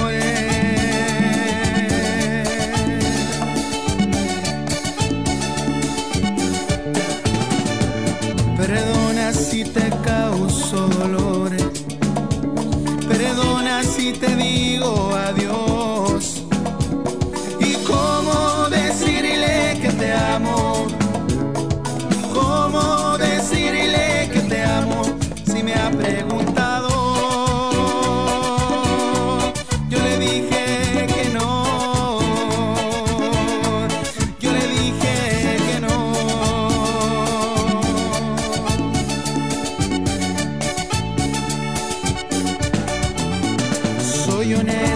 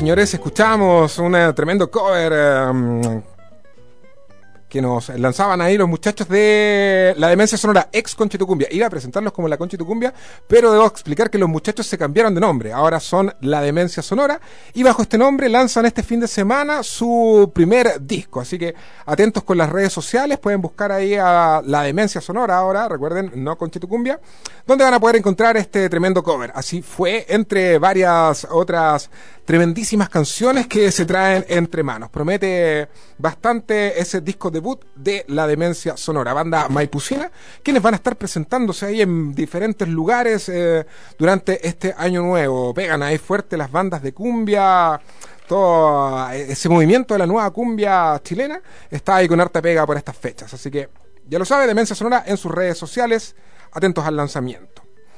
Nos vamos con eh, más datitos para los próximos días. Trovadoras de esta tierra. El jueves 29 de diciembre a las 20.30 horas en la sala Máster. Encuentro de mujeres cantautoras, que lleva por nombre Trovadoras de esta tierra. Casi cerrando este do- 2016 con las voces y canciones de Paz Mera, Elizabeth Morris, Natalia Contese, Cecilia Concha Laborde, y em, ellas cuatro ahí en conjunto van a estar eh, dando vida a estas trovadoras de esta tierra. Gratitud por lo vivido este año, por las canciones y la música en esta querida sala máster, por el público cómplice que nos ha ido acompañando en cada aventura musical vivida. Vamos armadas de nuestras canciones, guitarras, cuatro, piano y nuestras voces. Vamos a decir gracias. Los esperamos a todos. Jueves 29, la sala máster a las 20.30 horas. Recordemos ahí eh, que la sala máster está ubicada en Miguel Claro 509, Comuna de Providencia. Una coproducción Libearte y el Zócalo Nacional. El eh, valor de la entrada es de 5 luquitas y está de verdad muy barato para mm, ir a apreciar a estas cuatro tremendas cantautoras. Paz Mera, Elizabeth Morris, Natalia Contese, Cecilia Concha Laborde. Hay un teléfono donde puede llamar a la sala máster el 22 977 1570 si quiere mm, reservar su entrada. Cinco luquitas, jueves 29 de diciembre, trovadoras de esta tierra. Otro de los buenos datos que se vienen eh, para los próximos días son los cursos y talleres de verano de la Factoría Cultural. Factoría Cultural inicia sus talleres y cursos de verano, desarrollando la firme idea de potenciar la industria cultural chilena Inicia Factoría Cultural sus talleres y cursos de verano para el mes de enero 2017 con una oferta diversa, variada y transversal, centrada en entregar herramientas para el desarrollo, gestión y promoción de iniciativas culturales y artísticas. Los módulos son impartidos por profesionales expertos en el medio, con años de experiencia tanto en el sector público como privado de la cultura. Los talleres y cursos de la Factoría Cultural se han eh, perfilado como una instancia formativa asequible y de, de enorme calidad que acerca diferentes disciplinas artísticas al gran público y que por otro lado profundiza los conocimientos de quienes ya están insertos en aquellas, ofreciendo en esta época estival una parrilla sumamente interesante que sin duda cubre la creciente demanda por este tipo de espacios. Resulta importante destacar que Factoría Cultural desarrolla con gran éxito este programa formativo desde hace ya tres años y que en su idea de descentralizar el acceso a la cultura, durante el 2017 su foco será la formación en regiones. Así que atentos los amigos de regiones, se vienen los talleres de Factoría Cultural eh, durante el año ahí en diferentes puntos del país. Los cursos y talleres que se vienen ahora en enero son curso de gestión de iniciativas culturales, curso de gestión audiovisual de la A a la Z en proyectos para cine y televisión, curso de gestión eh, en la música, taller eh, de la ley de donaciones culturales y taller de ilustración para niños, además de un eh, hermoso taller de encuadernación. Los interesados pueden inscribirse o enviar sus consultas desde las vías de contacto, el mail cursos arroba factoriacultural.cl y el número 569 63 10 70 78. Incluso ahí pueden env- enviar eh, mensajes vía WhatsApp. Las eh, mm, charlas, los cursos, los talleres se impartirán en eh, Conchaitoro 42, ahí en pleno bar- barrio Conchaitoro, en Santiago Centro. Ya lo sabe, entonces comienzan los talleres de la Factoría Cultural. Si quiere conocer en detalle los valores, todas las características de cada uno de los talleres, horarios, fechas, le recomendamos ingresar eh, a las redes sociales de Factoría Cultural. Puede buscarlos en Facebook, puede buscarlos también en eh, Twitter. Ahí se va a enterar de todos los detalles con eh, lo que se viene, mm, estos cursos y talleres de verano 2017 de la Factoría Cultural. Terminamos con un eh, datito, mm, una actividad que se realiza en el Centro Arte Alameda, Cábalas y ritos antes de Año Nuevo, Feria Esotérica Ancestral. Este viernes 30 de diciembre se realizará una nueva versión de la Feria Esotérica Ancestral, en donde podrán eh, renovar y comenzar una nueva etapa este 2017. En esta oportunidad se reunirán más de 30 emprendedores independientes que traerán muchas novedades, tales como stands de terapias complementarias, masajes express, yoga, reiki, cosmética natural, moda, accesorios, orfebrería, decoración, literatura, productos gourmet, productos veganos y muchas cosas más.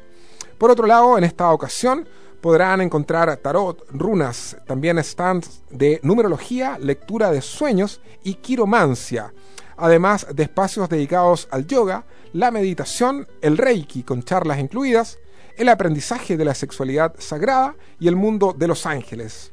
Muy eh, diversa ahí parrilla y temáticas van a estar abordándose en este, mm, esta feria esotérica ancestral, cábalas y ritos antes de Año Nuevo. Un encuentro transversal entonces para compartir y tener un intercambio entre quienes tienen interés en conocer algo distinto y aprovechar la variedad de stands con productos únicos que no encontrarán en las tiendas habituales. Además, bien digo, además, durante el día se estrenarán eh, diferentes talleres y charlas en base a un aporte voluntario. Así que eh, ya lo sabe, Feria Esotérica Ancestral, Cábalas y Ritos antes de Año Nuevo. Esto es el viernes 30 de diciembre en el Centro Arte Alameda. La entrada es liberada. El horario desde las 11 de la mañana hasta las 21 horas.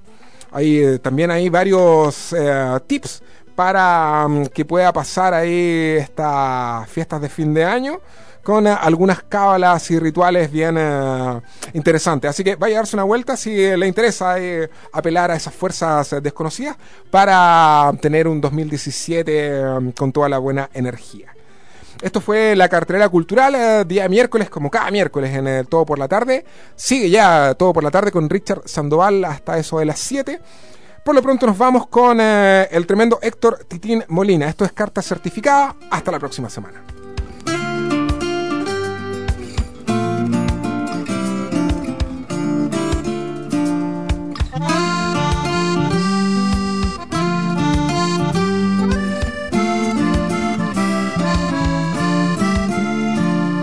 He recibido una carta de la tierra donde me cuenta de sus penas, de la inconsciencia del hombre, mis hermanos, de cómo mueren los pájaros. Me escribe el sol, me quema, me hace daño. Los peces agonizan en el agua y mueren los ancianos y los niños por falta de aire puro en la ciudad. He recibido una carta por la vida y me cuenta que quisiera revelarse, pero teme sean mayores las heridas y que esta sea quizás su última carta y que esta sea quizás su última carta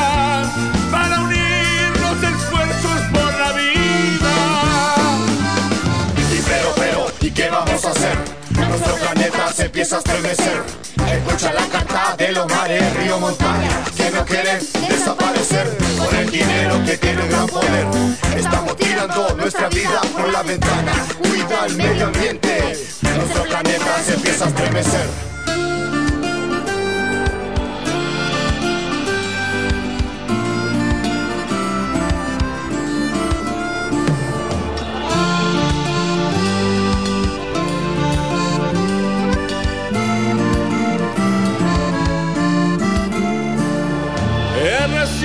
Una carta de la tierra por la mañana y en la tarde. En todas se me dice que han herido su corteza, su alma, sus entrañas. Me dice el lago muere de basura, animales por su piel terminados los hombres enloquecen día a día, olvidando para quién fueron creados. He recibido una carta por la vida, y me cuenta que quisiera revelarse, pero temen sean mayores de las heridas y que esta sea quizás su última carta y que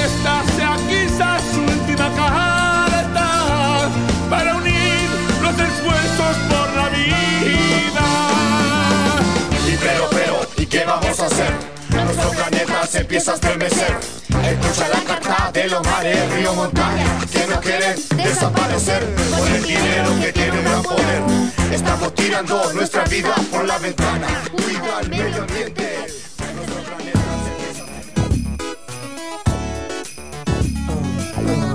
No te despegues del 930. En un momento regresamos.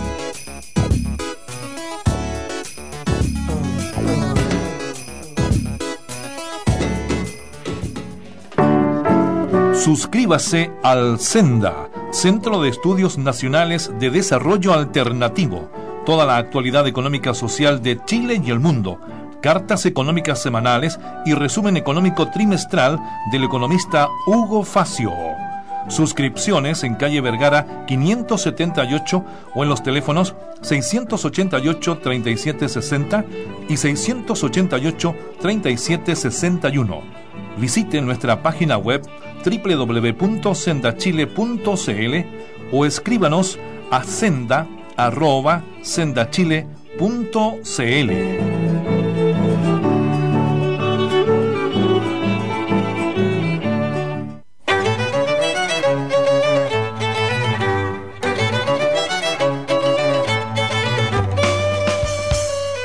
En Nápoles, Italia, yo escucho Radio Nuevo Mundo. A través de ella me entero de todo lo que pasa en Chile y Latinoamérica. Radio Nuevo Mundo, solamente la verdad. A Napoli, in Italia, io ascolto Radio Nuevo Mundo. Attraverso di Radio Nuevo Mundo so tutto quello che succede in Cile e in America Latina. Radio Nuevo Mundo, solo la verità.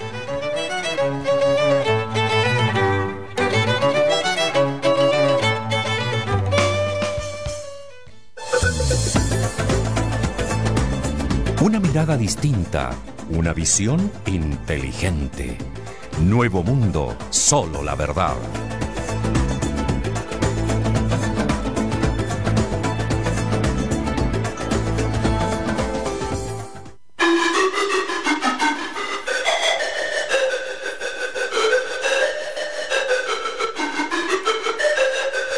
Nuevo Mundo le indica la hora. 5 de la tarde.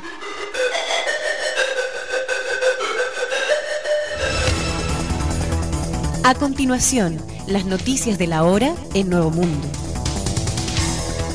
Estos son los titulares. Ministra vocera destacó la ley de etiquetado de alimentos y llamó a no desinformar a la población. El Estado chileno deberá pagar 350 mil millones a familias de dos ejecutados políticos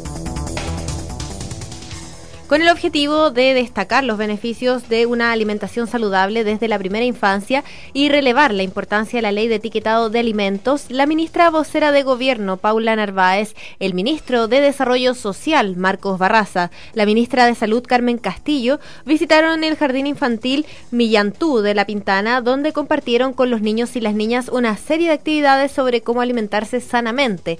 En ese contexto, la ministra Narváez agradeció a todos los que hacen posible que desde la más pequeña infancia construyamos una cultura de la alimentación saludable y de la vida sana. Así señaló la ministra, construimos un país desarrollado, pues el desarrollo no solo tiene que ver con más carreteras o con más infraestructura, tiene que ver con cómo en nuestra calidad de vida. Por eso hizo un fuerte llamado a que no existan campañas que desinformen a la población. Les pedimos responsabilidad en el sector privado y a todos los actores para que nuestros niños y niñas se eduquen bien, sostuvo. Consultada por la prensa sobre si se ha considerado hacer cambios a la normativa, la portavoz de la moneda fue enfática en recordar que esta es una campaña premiada en el mundo, por lo tanto llevamos la vanguardia en este tema a nivel mundial. El ministro en visita extraordinaria para causas por violaciones a los derechos humanos de la Corte de Apelaciones de Santiago, Mario Carroza, acogió una demanda civil y condenó al Estado de Chile a pagar una indemnización total de 350 millones de pesos a familiares de los ejecutados políticos Oscar Duarte Pedraza y Miguel Tapia Rojas, cuyos homicidios calificados fueron perpetrados el 24 de septiembre y el 5 de octubre de 1973, respectivamente. Según los antecedentes recopilados en la etapa de investigación, se logró establecer que en la cuarta comisaría de carabineros de Santiago mantenía en su orgánica una comisión civil, la cual dependía directamente del teniente Hernán Benjamín Videla Muñoz, cuya labor consistía en controlar la ley de alcoholes, neutralizar el comercio ambulante, efectuar patrullajes y operativos destinados a detectar y detener a sospechosos. El ministro determinó que las víctimas de esta causa, Óscar David Duarte Pedraza, Pedro Armando Mena Sepúlveda, Miguel Ángel Tapia Rojas y Marco Antonio Martínez Translaviña, son detenidos con posterioridad al 11 de septiembre de 1973 por efectivos de la aludida Comisión Civil y luego encerrados en calabozos de la unidad policial, lugar donde se les retira junto a otros detenidos y son trasladados a la intersección de las calles Placer con Lira, donde se les hizo correr para que agentes del Estado pudiesen dispararles a mansalva por la espalda. Como consecuencia de los impactos recibidos, fueron abatidos y fallecieron en el lugar. 5 de la tarde, 3 minutos.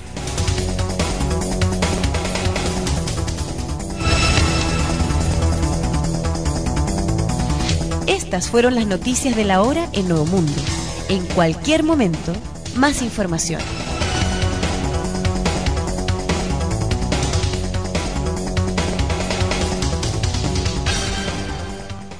Uf, desde música para cuando el taco no avance. Hasta música para que el perreo no descanse. Portaldisc.com, el mayor portal de descarga de música chilena, donde podrás acceder a miles de discos de todos los estilos y generaciones, de manera simple, económica y desde cualquier parte del mundo. Portaldisc.com.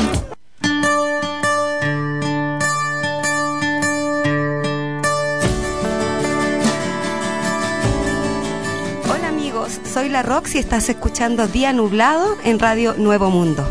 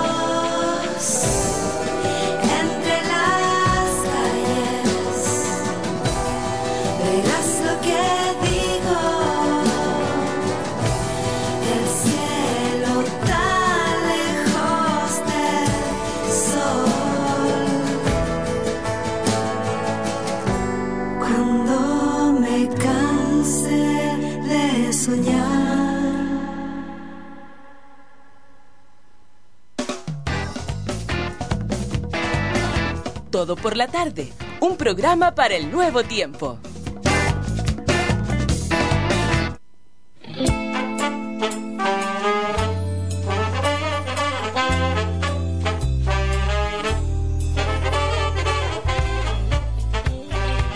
Continúas en la sintonía de Radio Nuevo Mundo hasta ahora cuando son las 17 con 8 minutos a través del www.radionuevomundo.cl. Estamos llegando a San Antonio y todo el litoral central también en el 92.9 del FM. En Valdivia hasta ahora, 92.1 del FM también. Iniciamos como todos los miércoles un nuevo espacio, una nueva sección de Habitando la Ciudad. Eh, espacio, sección en que conversamos todas las semanas respecto a eh, cómo los eh, ciudadanos enfrentan desde distintos territorios los problemas urbanísticos, cómo se busca preservar también el patrimonio y en esta oportunidad nos queremos trasladar hacia la ciudad de Valparaíso. Valparaíso que va a estar en boca de todos durante estos días en nuestro país porque es el epicentro de la fiesta de Año Nuevo en Chile y llega cerca de un millón eh, de personas eh, durante este fin de semana a disfrutar del Año Nuevo en la ciudad de Valparaíso.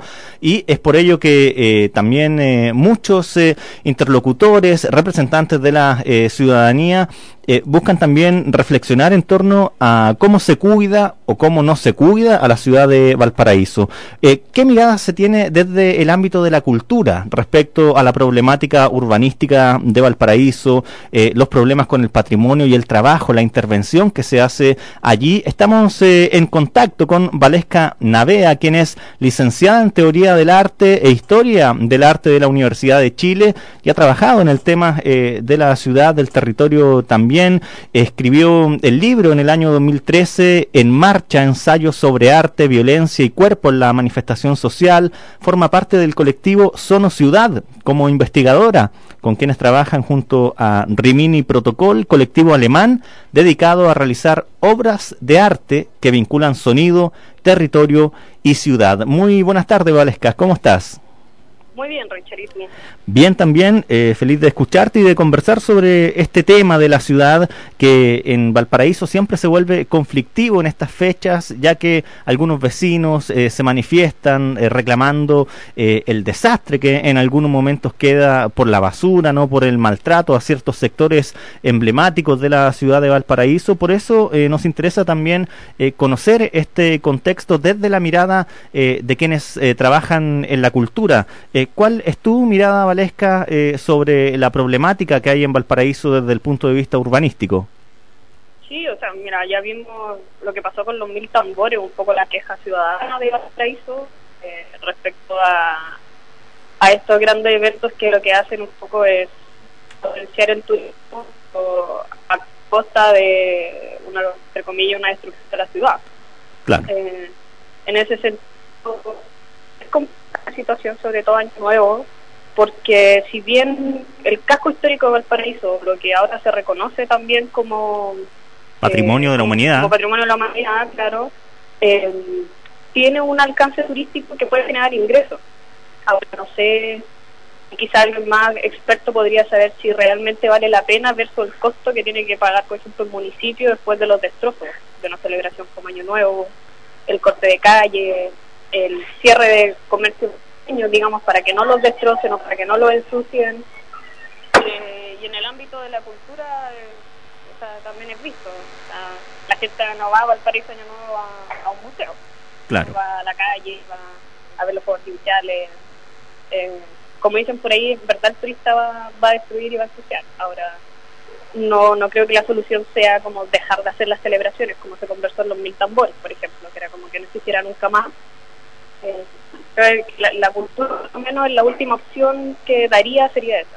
Claro, y eh, desde el punto de vista también de, de, de la unidad de Valparaíso, eh, ¿cómo se observa desde el punto de vista eh, cultural la, la división que quizás eh, hay entre diferentes barrios, entre el plan, por ejemplo, y los cerros, o eh, también cómo se ha generado una suerte de gentrificación en algunos sectores que están protegidos, como el Cerro Alegre, en donde se vive casi de una manera muy distinta a lo que pasa en los cerros? Sí, maneras, la- por el cual Valparaíso tiene que empezar a, hacerse conocido, digamos, por lo menos en, el ámbito de la teoría. Eh, que tenemos este alcance de turismo, ¿no? que como es casi todo barrio puerto, eh, funciona en base a, a turismo. Pero por otro lado también hay un problema patrimonial, y que es, por ejemplo, el hecho de que eh, hay ciertas casas que, se, no sé, los mismos habitantes quieren arreglar y no pueden porque tienen que pasar por, eh, por, por la UNESCO, tienen que pasar por municipios. Entonces, eh, pareciera ser eh, de que la- el problema de gentrificación de Valparaíso es que está están sacando dinero o ganancia el turismo en base a el deterioro de la ciudad como pareciera ser que turísticamente es llamativo eh, que la ciudad no se encuentre en condiciones para para hacer un, un barrio puesto quizá un poco más elevado hacia los cerros. Claro, eh, esta imagen media folclórica del, del Valparaíso eh, más destruido, eh, de, de un Valparaíso más precario, eh, parece que para algunos tiene un valor eh, comercial incluso, ¿no? Sí, Se ha visto, eh, no, no sé desde qué momento en ascenso, eh, pero pareciera ser que, claro, al pensar de Valparaíso, pensamos Valparaíso precario y su potencial, tanto cultural como turístico, en base a esa precarización. En ningún momento, eh, quizás desde, una, desde un punto de vista más institucional, eh, se ha visto que se quiera acabar con eso. Yo Sí. creo que vieron un, un potencial de explotación. Sí. Y en el sentido de la vinculación eh, de, la, de lo- del habitante de Valparaíso, del habitante histórico, del de los cerros, también desde el plan, eh, de ese habitante con eh, su territorio, eh, ¿qué función tiene la, la, la cultura? Según tu experiencia, ¿qué eh, iniciativas culturales tienen éxito eh, para generar una correcta vinculación? Valparaíso es un caso emblemático de nuevas plataformas a partir de, esta, este mismo problema, plataformas culturales y artísticas, que fue un, que bueno, Carlos Villani y Gonzalo Banda la tienen en el libro, ¿no? Como una explosión de sitios o de lugares en Valparaíso donde se empezó a trabajar por la precariedad. Eh, Valparaíso tiene, por ejemplo, casas de cowork, eh, tiene espacio autosustentable, eh, también muy ligado a una nueva juventud que viviendo en Valparaíso está haciendo cuenta de el, el mismo este mismo problema de, tra- de que, que es finalmente el barrio para ellos. Si quieren seguir en la precariedad o quieren transformar la precariedad en algo eh, identitario como puerto. Y creo que eso los jóvenes lo han recuperado y en Valparaíso yo creo que va a dar que hablar mucho y ojalá se replique en, en otras ciudades. Claro, por lo tanto e- es el concepto de la autogestión eh, valesca el que tiene eh, un, un buen resultado en, Valparaíso, porque se han observado en la ciudad de Valparaíso en distintos sectores eh, algunos eh, eh, clubes eh, sociales, algunas iniciativas de teatro popular eh, que intervienen a, a algunos territorios que no son los más típicos del arte en Valparaíso y al parecer esos eh, son movimientos sobre todo de autogestión, ¿no? Claro, la autogestión ha sido, yo creo, la clave para comprender el fenómeno y también eh, para el éxito del trabajo con la comunidad. Eh, por ejemplo, en Valparaíso, si hay talleres, eh, por orgánicos, sí. Eh, hace poco, hace un par de semanas, y la gente salió a la calle, la gente fue a ver las obras, a la gente le, le interesan estos espacios que están un poco haciendo revivir la ciudad y quizás porque también la ciudadanía puede ser que ya se haya aburrido un poco de esto, de esta precariedad o de que no se hiciera nada con ella. Claro, y, y allí ¿qué, qué rol juega el Estado, los recursos del Estado para eh, financiar alguna de estas iniciativas para que eh, también eh, permanezcan más en el tiempo. ¿Sí? Trabajamos de cultura.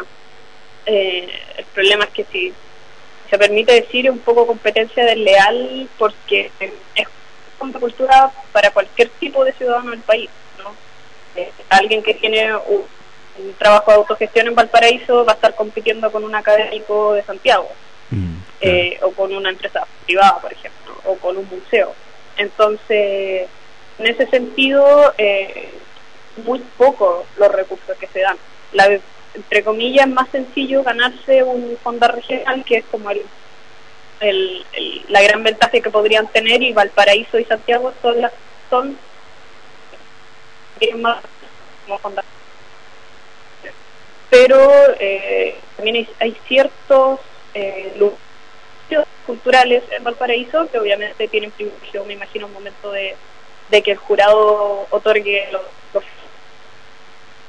Sí, eh, ahí está la comunicación con eh, Valesca. Tuvimos algunos problemas, pero eh, fue en grandes términos generales una eh, muy buena conversación con Valesca, licenciada en Teoría e Historia del Arte de la Universidad de Chile. Valesca Navea, que nos dio su impresión también desde un foco más cultural respecto de cómo eh, se puede vincular a la ciudadanía con su territorio eh, para también ir construyendo una ciudad más amable, con mayor calidad de vida y también una ciudad que se haga cargo de, su patrimonio, que en este caso en Valparaíso es muchísimo y que se debe cuidar, sobre todo en eh, fechas intensas como el fin de año. Recordemos que este fin de semana es Año Nuevo y va a llegar cerca de un millón eh, de personas para vivir la celebración también en la capital de la región, la quinta región de Valparaíso. Muchísimas gracias, Valesca, por el contacto. Que esté muy bien. Que estén muy bien, adiós.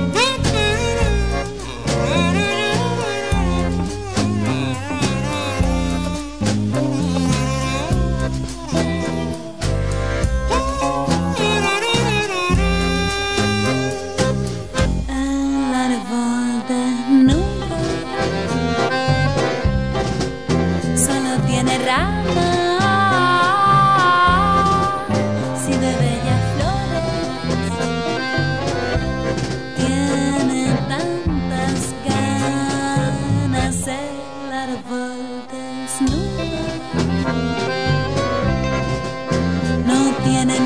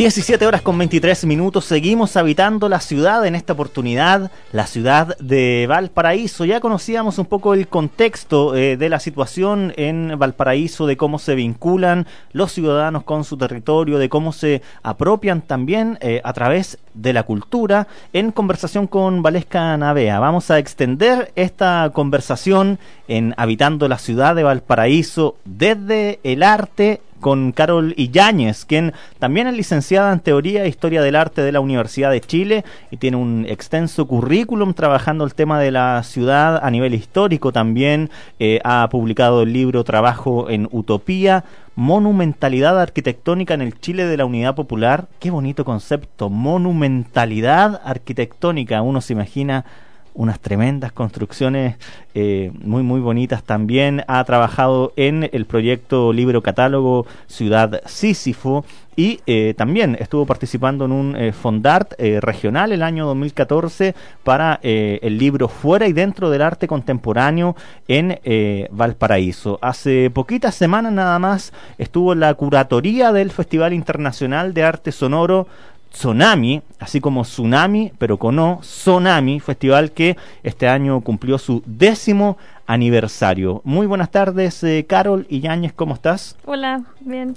Primero, eh, comentan un poquitito cómo estuvo la experiencia de, de Tsunami para ir a- aproximándonos eh, a la ciudad de, de Valparaíso desde la práctica. Eh, bueno, la experiencia del, del festival, a mí me invitaron a, a, a ser co-curadora con otros dos chicos más que son del equipo del festival. Ah, el encargo era hacer una, una, una exposición que pudiera eh, contener en la sala del, la sala de artes visuales del parque, que es una sala bien grande Sí.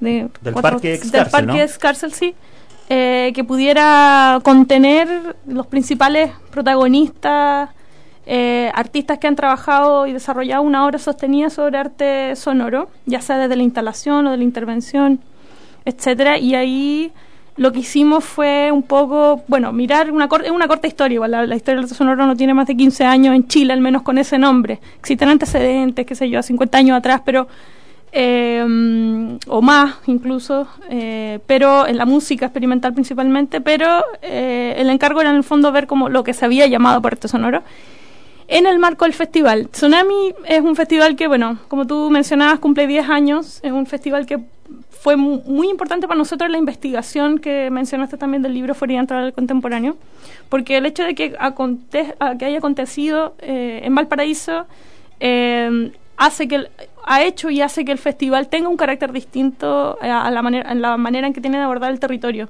y, y ahí eh, es un festival eh, que tiene la particularidad de acontecer en la ciudad. Entonces los proyectos de intervención de mediación eh, de talleres de workshops de recorrido de caminatas etcétera todas las actividades que generan o la mayoría de las actividades que generan los artistas están volcadas a pensar la ciudad de Valparaíso su historia etcétera ¿Y- entonces ¿Y, qué particularidad tuvo en Valparaíso el trabajo con el arte sonoro? Por ejemplo, ¿qué intervenciones tuvieron una buena recepción eh, del público? Eh, ¿qué, qué tipo de experiencias también con los recursos sonoros de Valparaíso eh, se observaron?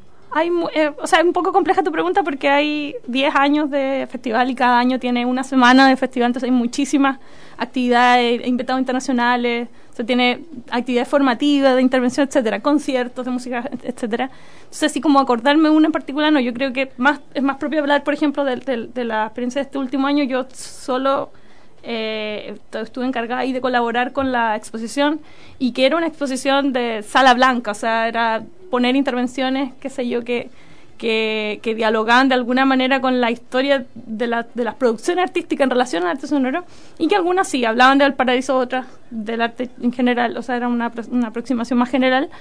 Eh, pero así del- de, de, Tsunami lo que yo más podría como comentar es quizás eh, el caso particular de ese festival dentro del marco de las, podríamos decir, eh, grandes infraestructuras culturales que posicionan a la ciudad como tema y como matriz, podríamos decir, como, como, como matriz para producir obras. Sí. Y ahí yo creo que el festival, más, all- más allá de una obra particular, yo diría que la misma infraestructura del festival es la que se ha logrado posicionar como, como, una, como una plataforma de, de- de diálogo y de creación en torno a, a- a la ciudad del paraíso que no que, que, que tiene como esa mirada volcada hacia o sea que tuvo esa necesidad en un momento ya sea por cuestiones meramente institucionales de carencia eh, o ya sea por esta este llamado que la misma ciudad hacía con su con su eh, topografía con su historia con su eh, con su con su comercio con su vida callejera con su tradición musical Sí. eh, tra- eh, popular etcétera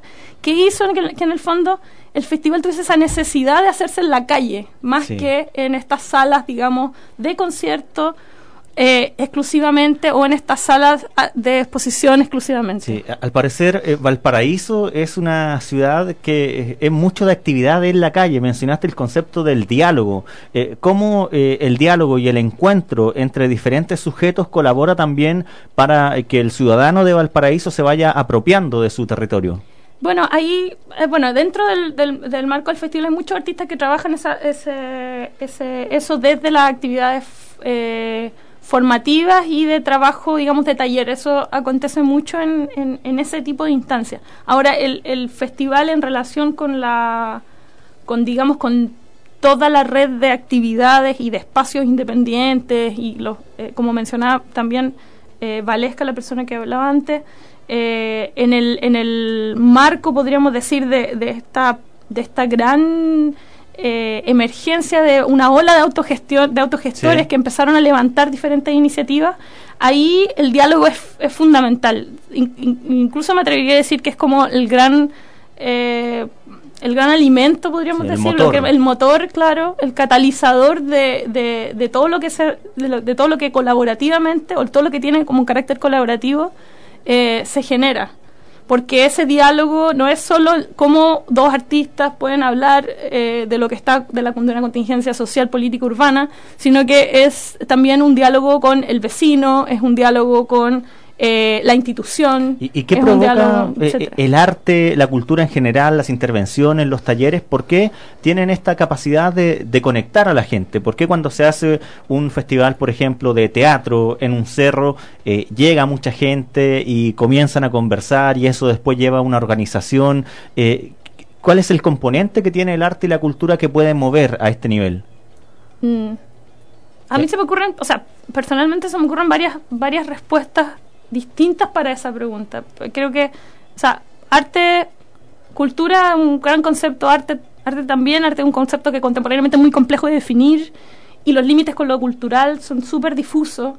Eh, no solamente para el contemporáneo, sino que eso ocurre también, y con la experiencia de Tsunami me quedó un poco más, fue un poco más visible eso, con el campo de la música, con el campo de la, de la literatura, o sea, es súper difícil cómo establecer cuándo empieza una obra y cuándo termina. De ahí mismo viene el, el nombre del, del libro, un poco dentro, fuera, como que no podemos mucho establecer esos, esos límites. Yo creo que más que la función que la cultura y el arte puede generar es eh, cómo las relaciones que se establecen desde mi- los mismos lugares, y ahí yo creo que el concepto de lugar y de espacio, de habitar, como el mismo nombre del programa, eh, son fundamentales para entender lo cultural. Es como más el ejercicio al revés, como Sí. a partir de un- eh, eh, el arte en el fondo lo que está haciendo está leyendo y produciendo a partir de un lugar y ese, esa, esa comunicación, esa relación que existe allí es lo que es lo que permite que se potencien cosas porque se han intentado mucho se han intentado también otros proyectos eh, qué sé yo trasladar proyectos esas cosas acontecen mucho en el campo institucional como y no tiene esa fuerza que ha tenido en Valparaíso yo creo que ahí también existen factores históricos también que tienen que ver con con, eh, con esto. O sea, obviamente la, la, la, cuando comienza el proceso de gentrificación a inicios de los 2000, hay muchas fracturas que, que, que en la ciudad misma se pueden experimentar a partir de ese, de ese momento. Recordemos el concepto de gentrificación, que eh, toma algunos barrios, algunos sectores de Valparaíso y le da un perfil distinto, ¿no? Claro, un perfil más turístico. turístico, un perfil inmobiliario eh, privado, eh, de inversión. eh, se comienza a, a- a- a también a haber una progresiva despreocupación por otras zonas del, que, que no son parte del plan. Claro, y de- está como el Valparaíso bonito, oficial, el trabajado, cuidado, y el otro que... Exacto, y que curiosamente convive mucho también, y es una de las cosas más atractivas, yo creo, de la ciudad de Valparaíso, que uno no- que, que es muy distinta geográficamente a Santiago, que acá está toda la periferia, digamos, o sea, toda la periferia es distinta, acá más tú vas centrándote o vas yendo al- hacia, el, hacia el norte de la capital, entonces allá un poco, está un poco más conviviendo, no en su totalidad, pero sí están más conviviendo esas realidades y yo sé que es- esa, esa cosa ecléctica de los espacios hace que también medio que estas iniciativas buscan un poco hacerse un lugar dentro Sí. de esa misma carácter complejo urbano. y ahora en 2016, ya entrando al 2017, ¿en qué etapa estamos de, de desarrollo de iniciativas culturales, artísticas en Valparaíso? Eh, ¿En qué nivel de ebullición están estas iniciativas para, para poder también eh, llegar con arte y cultura a, a diferentes espacios? Eh, sí, es muy, es muy importante esa pregunta porque el, una de las cuestiones que nosotras primero notamos con Consuelo Banda, que es la coautora del- de la investigación, eh, fue la velocidad con la que empezamos a percibir que se estaban transformando, creciendo o evolucionando eh, de alguna manera toda esta iniciativa. Nosotros lo que hicimos fue, un poco para contextualizar Sí. el- la investigación, nosotros hicimos una primera cartografía de que eran alrededor de 10, entre 10 y 12 espacios. Bueno, eran, eran más en el- en el- al, principio, luego un poco lo intentamos reducir a eso. Cartografía de diferentes espacios que tenían una, que tenían, bueno, como característica general que tenían una relación con el territorio y la comunidad y que, eh, y que tenían un espacio físico eh, o no, pero que era una plataforma que generaba diferentes actividades en relación a esos dos conceptos. Eh, y bueno, y de esa cartografía, hoy día, en ese momento, por ejemplo, para un poco graficar esta, esta cuestión que te menciono del, de la velocidad con la que van em- emergiendo más, creciendo y todo, Sí. En ese momento, cuando nosotros recién nos acercamos, que fue el año 2013, estaba la idea de cinco de esos espacios de crear una entidad, eh, una figura legal que los pudiera organizar de, maña- de manera un poco más, no institucional, pero sí un poco más fija que permitiera cinco de esos espacios. Y eh, que entre ellos estaba una galería de vitrina, una, mm, o sea, una, más que una galería de una ocupación de una panadería donde se hacían intervenciones Ya. ahí mismo, donde se compraban eh, con los abarrotes y las, y, las, y las cosas para la once de la, de la, gente, en una panadería ahí en, en Viña comenzó, luego se trasladó a Valparaíso. Eh, había una casa, una casa que se llama Patio Volantín, que es una casa eh, que fue un proyecto de una, un alumno de arquitectura que tenía es- que tiene esta cosa del reciclaje y del trueque, entonces tú vas y eh, vas a tomar un taller gratis, pero tienes que luego devolver con otro taller y hay, no sé, 100 tipos de talleres, tipo eh, confección y arreglo de bicicletas o hasta cómo hacer pan Para todos los intereses, todo- digamos. para todos los intereses, yoga para niños, textiles, etcétera, muchas técnicas artísticas, pero de todo así. Y ahí hay un- toda una lógica del reciclar, de usar todo de nuevo, en el fondo, y, y no manejar dinero. Y allí como se, va articulando, ¿no? Se va conectando la gente. Exacto, exacto. A, a- a la escala del barrio también luego mayor. Está, en fin, Necoe y Galvez, que son espacios más de arte contemporáneo, pero que también tienen esta cosa de intervenir sus barrios. Eso en el año 2013. Ese en el año 2013 estaba esta idea de crear entre esos espacios, con otros dos más, eh, una, una figura. Y ya cuando nosotros estuvimos eh, a punto de, de ya publicar, editar ese libro, ya ellos ya estaban conformados como el SED, que fue el Circuito de Espacios Domésticos, y que hoy día ya eh, publicó su memoria de los dos años de trabajo. Sí. Entonces, en tan poco tiempo tú te das cuenta cómo ellos logran eh, reforzar los vínculos que generan, formalizar los vínculos que generan y generar y eh, hacer diferentes actividades y diferentes, en el fondo, como eh, hacer crecer la plataforma, digamos, Sí, que- por las que- que se organizan. Qué bonito, qué, qué emocionante también porque expresa de eh, que hay una ciudad muy viva y, y con ganas también de, eh, de ir desarrollando eh, distintas iniciativas y como ya lo señalábamos, con distintos intereses para distintos públicos también. Es la ciudad de Valparaíso la que hoy estamos habitando en Habitando la Ciudad en conversación con Carol Illañez, la ciudad de Valparaíso que durante esta semana es bastante protagónica, ¿no? Porque eh, va a recibir a un millón eh, de turistas este fin de semana y, eso puede ocasionar eh, algunos problemas, algunos perjuicios, cómo desde las distintas organizaciones también se enfrentan a, a- estos tiempos en donde la ciudad crece tanto. Lo vamos a seguir conversando en Habitando la Ciudad. Estamos llegando a la ciudad de Frutillar hasta ahora en el 90.5 del FM, también en Cúrico 102.3 del FM.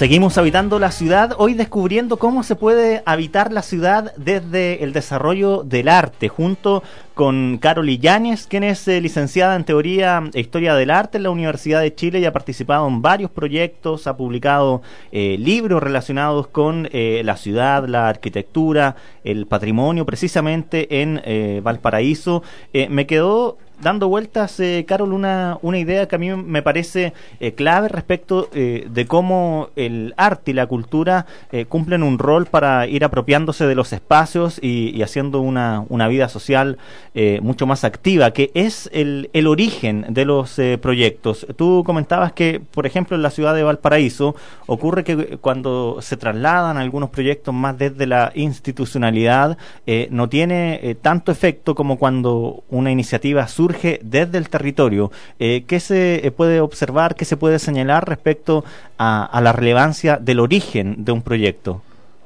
Em, sí, bueno, en el caso de, de Valparaíso, que es el caso que yo puedo hablar con un poco más de, de conocimiento de cómo, de cómo surgen también, como esa escena de la que mencionábamos antes. Em, el tema del origen es fundamental porque es fundamental, pero también está siempre sujeto a poder ser modificable. Y eso es algo bien característico, yo creo, de, de esta de este gran grupo de espacios que te mencionaba, independientes, que están configurando iniciativas a partir de su relación con el territorio. Esa relación con el territorio tiene diferentes escalas, pues, como puede ser desde el, desde el barrio hasta la ciudad entera, hasta tener diálogos con otros países, etcétera. ¿Y eso es lo modificable? Lo modificable es eh, por la escala, por una parte, lo modificable el tipo de relación. Hay espacios que nacen, por ejemplo, específicamente para la cultura, pero que, por ejemplo, después del incendio se volvieron fundamentales en un sentido mucho más social, de ayuda, eh, bajo esa urgencia que, que, ocurrió en Valparaíso ese, con el incendio, por ejemplo. Hay otros espacios que nacieron con un interés de- so- eh, específico en arte contemporáneo y que luego con el tiempo fueron transformándose en más formativos, o sea, con más actividades que tenían que ver con eh, pedagogías colectivas, eh, en el fondo abrir a, las sea, personas las que disciplinas eh, pueden ir siendo más complejas también. más complejas, más amplias, más vinculantes, sí, de todas maneras. Eso es algo que a mí me llamó mucho la atención de, de algunos de los proyectos que cuando nosotros partimos tenían un cierto perfil y luego se fueron ampliando hacia otros. ¿Y hay algún tipo de disciplina artística eh, que en la ciudad de Valparaíso eh, tenga mayor acogida? Eh, eh, ¿Hay un perfil que se puede descubrir también artístico de la ciudad? Mm, es difícil, no sé, porque hay hartas actividades de todo. O sea, está el festival de fotografía, está teatro, danza, danza al borde, un, un festival muy importante también, aparece mencionado en el libro. Hay harto Está trabajo harto audiovisual musical, también. Hay harto trabajo audiovisual, una tradición también de documental, ¿no? Y, y está, bueno, las artes visuales que hoy por hoy ya están teniendo cada vez más presencia, igual en ese, en ese, en, en el, en el afuera, digamos, de la ciudad. Entonces, no me atrevería, no me atrevería a decir que hay uno por sobre otro, que creo que todas están, lo- quizás hay una más que una disciplina específica, yo creo que es como ese afuera, esa intemperie de la ciudad, cómo abordarla, eh, ya sea desde el cuerpo, en el caso de la danza, la música, el teatro, eh, o danza y teatro, o desde la arquitectura misma, en el caso del patrimonio, e intervención, escultura, todas esas, eh, las visualidades que se pueden proyectar hacia esas condiciones físicas, topográficas y urbanas. Sí, Es importante el tema de, de- de lo visual. La semana pasada estuvimos eh, aquí en este mismo espacio conversando con dirigentes de, de Ñuñoa y ellas nos comentaban que en un parque, el Parque Juan 23, fue eh, clave eh, el trabajo que se hizo de restauración de un mural para conectar a los vecinos. En Valparaíso hay trabajo de, muralismo, de arte visual público. Sí, hay harto trabajo eh, como de carácter de gráfico, urbano. Sí, Es, es una tendencia al parecer, ¿no? Lo, lo gráfico. sí, yo creo que, no sé si es una tendencia, no, no, no conozco tanto en profundidad, pero sí creo que todas las ciudades tienen como este, esta, esta relación también eh, de apropiación en términos visuales. No, no, no sabría decir si en Valparaíso existen más que otra, pero Sí. sin duda, sí. Eh, me gustaría saber también, eh, Carol, eh, ¿qué, se ha observado respecto a la relación de estas comunidades, de estas experiencias eh, que muchas veces vienen desde lo local con la institucionalidad de Valparaíso, es decir, con el municipio. Eh, por ejemplo, eh, han habido varias noticias en los últimos días desde que asumió el nuevo alcalde, Jorge Charp, con una mirada distinta a la del alcalde eh, anterior, Castro, y mm, sorprendió una de sus primeras medidas que fue hacer una nueva concesión para el tema de la iluminación de una plaza. Antes había una iluminación más fastuosa de 270 millones de pesos y el nuevo alcalde hizo una concesión de iluminación eh, por mucho menos plata, creo que 11 millones de pesos, eh, lo que habla también de, eh, de, que hay mucho dinero que a veces se ocupa para dar una cierta impresión que no, está de lo mejor usado. ¿Cómo se, se vincula el territorio para tomar este tipo de decisiones? Sí, yo creo que hay un hito fundamental es la declaración patrimonial del año 2003 de la UNESCO, junto con otros otros hitos que son como catastróficos hitos que hicieron que la gentrificación llegara con fuerza luego de, esa, de ese primero. Eh, pero ahí en particular ese es muy, es muy importante porque esa declaración en fondo es como la, el, el, la búsqueda, ¿cierto?, de, esta, de estos insumos que pudiesen salvar, digamos, del, del, del estado en el que estaba la ciudad hacia una imagen, ¿cierto?, más globalizada y más actualizada como en términos económicos y turísticos y que pudiera en el fondo como proyectar, ¿cierto?, una, un desarrollo.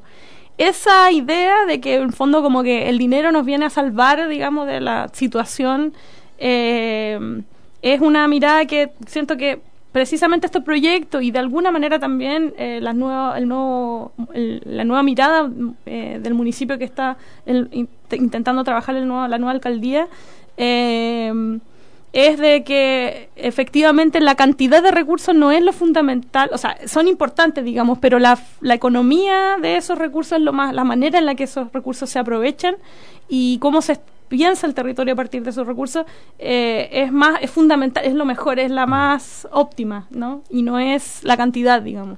Entonces eh, eh, me parece que a microescala uno puede ver formas de solucionar problemas formas de habitar espacios que tienen mucho más relación con con, con la calidad, con la forma que con el que con, que con una cuestión de escala, ¿no? Sí, sí son eh, discusiones que, se han dado en los últimos días eh, precisamente eh, por la mirada que trae también la nueva alcaldía, la nueva administración.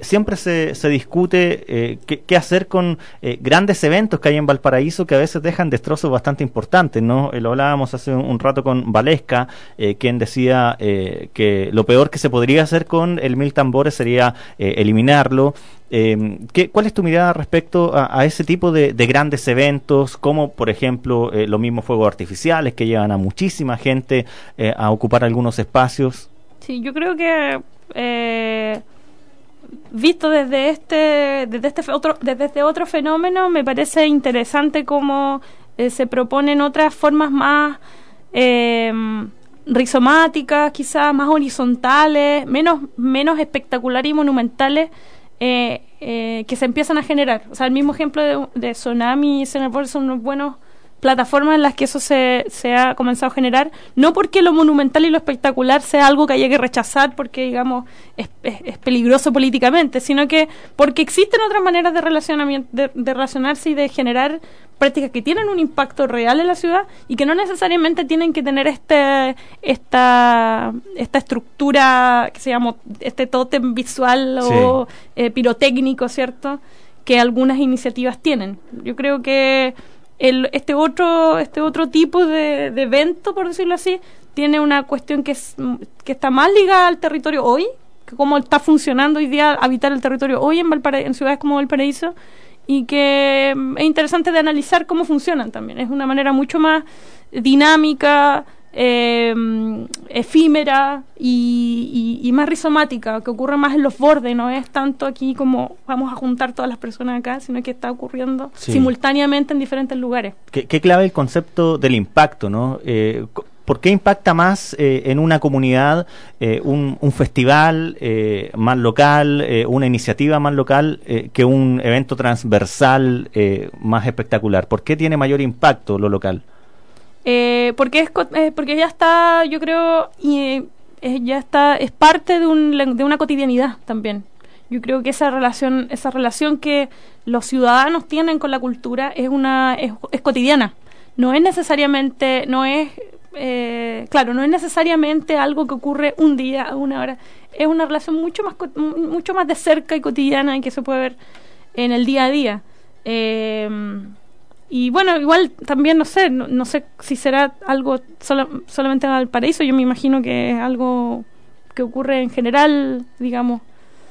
Eh, pero sí, eh, creo que también hay maneras de... O sea, en Santiago, por ejemplo, hay muchos eventos, eh, qué sé yo, de gran escala, como que intenta convocar eventos comerciales, que que atraen gente, claro, pero es porque eso es lo que, lo que se ofrece nomás. Claro. Y en Valparaíso hay una diversidad mucho más grande, entonces la gente puede optar a ver desde otra manera, experimentar de otra manera un evento cultural. ¿Y cómo se puede fomentar eh, el respeto por parte del afuerino, eh, el que llega en grandes eventos a, tomarse de alguna manera Valparaíso y, y, no tiene una, una visión eh, de respeto hacia el espacio, hacia el cuidado de, de, algunos sectores emblemáticos? ¿Cómo se puede trabajar eh, eh, eso para no ver estas escenas que vemos siempre al día después de, los grandes eventos con todo lleno de basura, eh, generando siempre discusiones si se sigue haciendo o no? Ay, no sé, es una es bien complejo.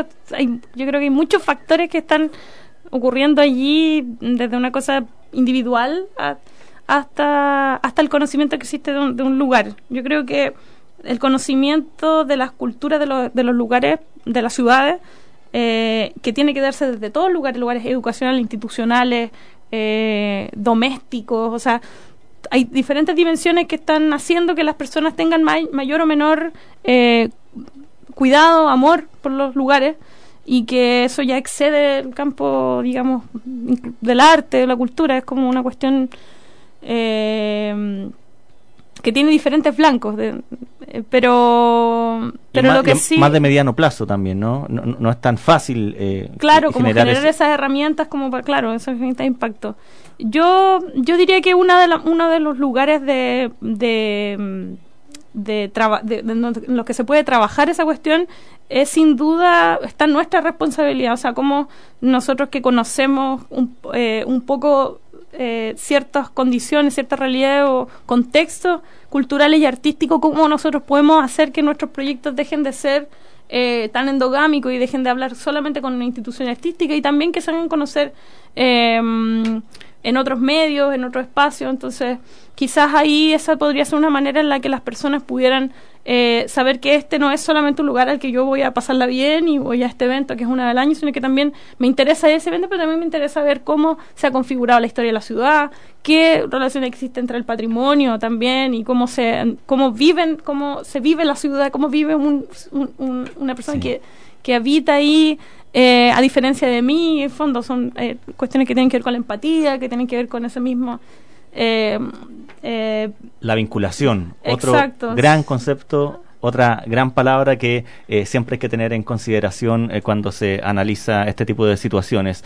Em, así es que muchísimas gracias. señalar, Carol, que la exposición sigue abierta ¿no? en la ciudad de, Valparaíso una exposición que, que, nos tiene que comentar Carol, ¿no? Sí, eh, lamentablemente ya va a cerrar, pero que tenés hasta el viernes la gente, hasta este viernes para visitarla.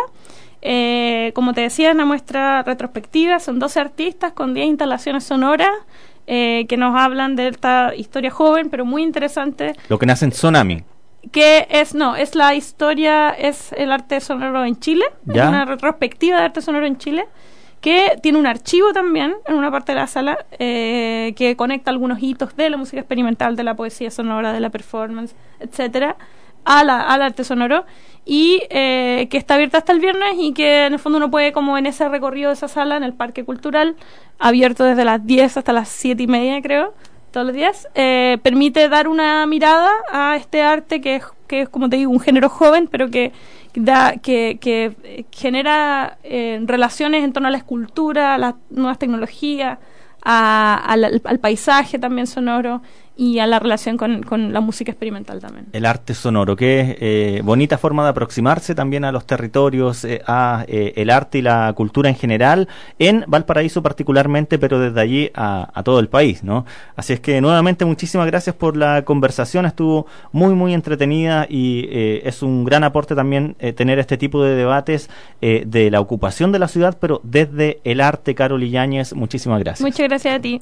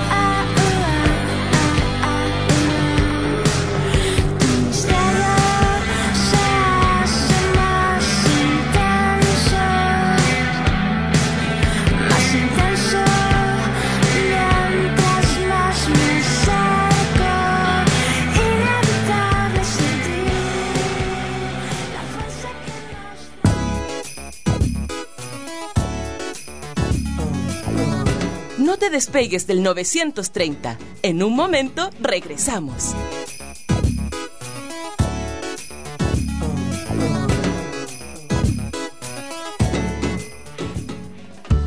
¿Necesitas acceder o actualizar tu registro social de hogares? Hoy puedes hacerlo de forma rápida y segura con tu clave única a través de www.registrosocial.gov.cl o bien acercándote a tu municipio, telecentros o infocentros dispuestos a lo largo de todo el país. Infórmate llamando gratis al 800-104-777. Registro Social de Hogares, más justo, transparente y moderno. Ministerio de Desarrollo Social, Gobierno de Chile.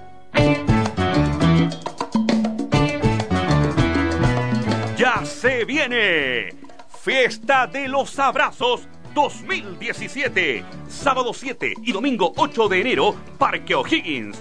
Ven a celebrar, debatir, bailar, a participar de esta gran fiesta política y cultural. Fiesta de los Abrazos 2017. Artistas invitados: Inti Gimani, Compañía Danza en Cruz, Juanito Ayala, La Banda en Flor, Villa Cariño. Cultura Degenerada, sexto piso y la gran sonora de Tommy Rey. Sábado 7, domingo 8 de enero, Parque O'Higgins, Fiesta de los Abrazos 2017. ¡Te esperamos!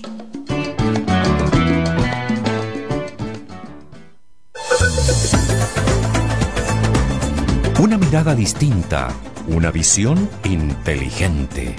Nuevo mundo, solo la verdad.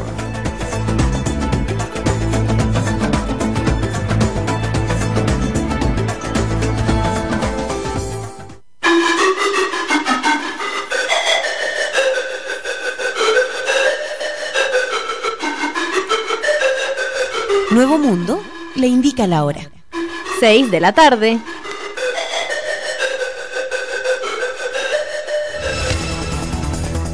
A continuación, las noticias de la hora en Nuevo Mundo.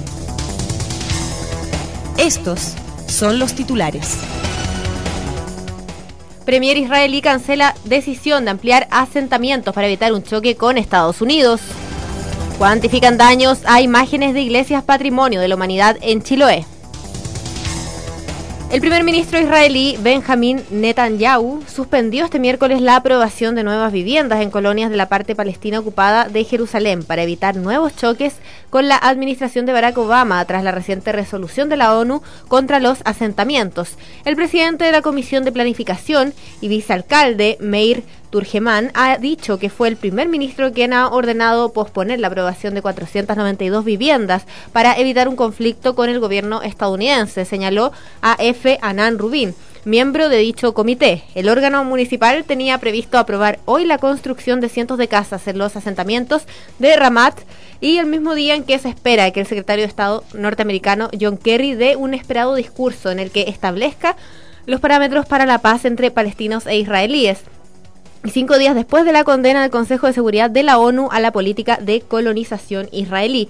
Queremos desconectar los argumentos de Kerry sobre la construcción en Cisjordania de la edificación en Jerusalén porque no tienen nada que ver, dijo Rubín, que señaló que los barrios judíos en la parte ocupada de la ciudad tiene más de 40.000 habitantes y son parte de la ciudad conectados a la ciudad. Los proyectos que debían ser aprobados este miércoles estaban planificados antes de la resolución 2334 de la ONU. Esta prohíbe a Israel construir en cualquier sitio del territorio que ocupa desde 1967 en Cisjordania y Jerusalén Este. Israel se anexionó en 1980 la zona oriental de Jerusalén, en la que viven 300.000 palestinos, y la municipalidad gestiona la ciudad como una sola entidad, aunque la comunidad internacional no reconoce la anexión y por este motivo los países mantienen sus embajadas en Tel Aviv.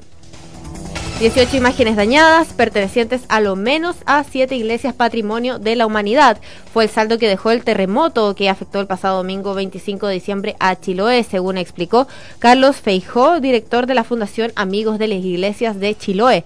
La infraestructura de los templos no ha evidenciado deterioros significativos siendo las figuras religiosas las únicas perjudicadas, algunos de alto valor histórico y simbólico para los feligreses del archipiélago. Hay imágenes muy antiguas, muy queridas por la gente que terminando de levantar el catastro podrán ser evaluadas y enfrentar cada una de ellas de manera diferente para su recuperación.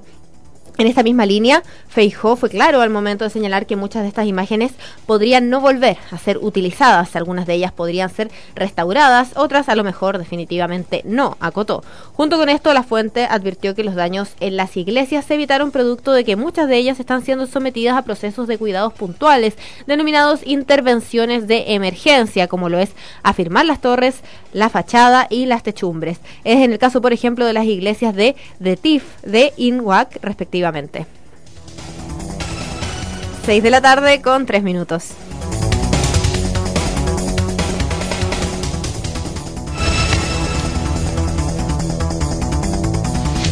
Estas fueron las noticias de la hora en Nuevo Mundo. En cualquier momento, más información.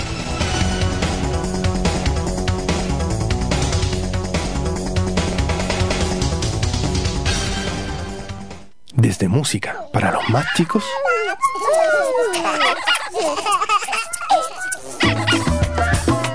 hasta música para pasarlo rico. Portaldisc.com, el mayor portal de descarga de música chilena, donde podrás acceder a miles de discos de todos los estilos y generaciones, de manera simple, económica y desde cualquier parte del mundo. Portaldisc.com.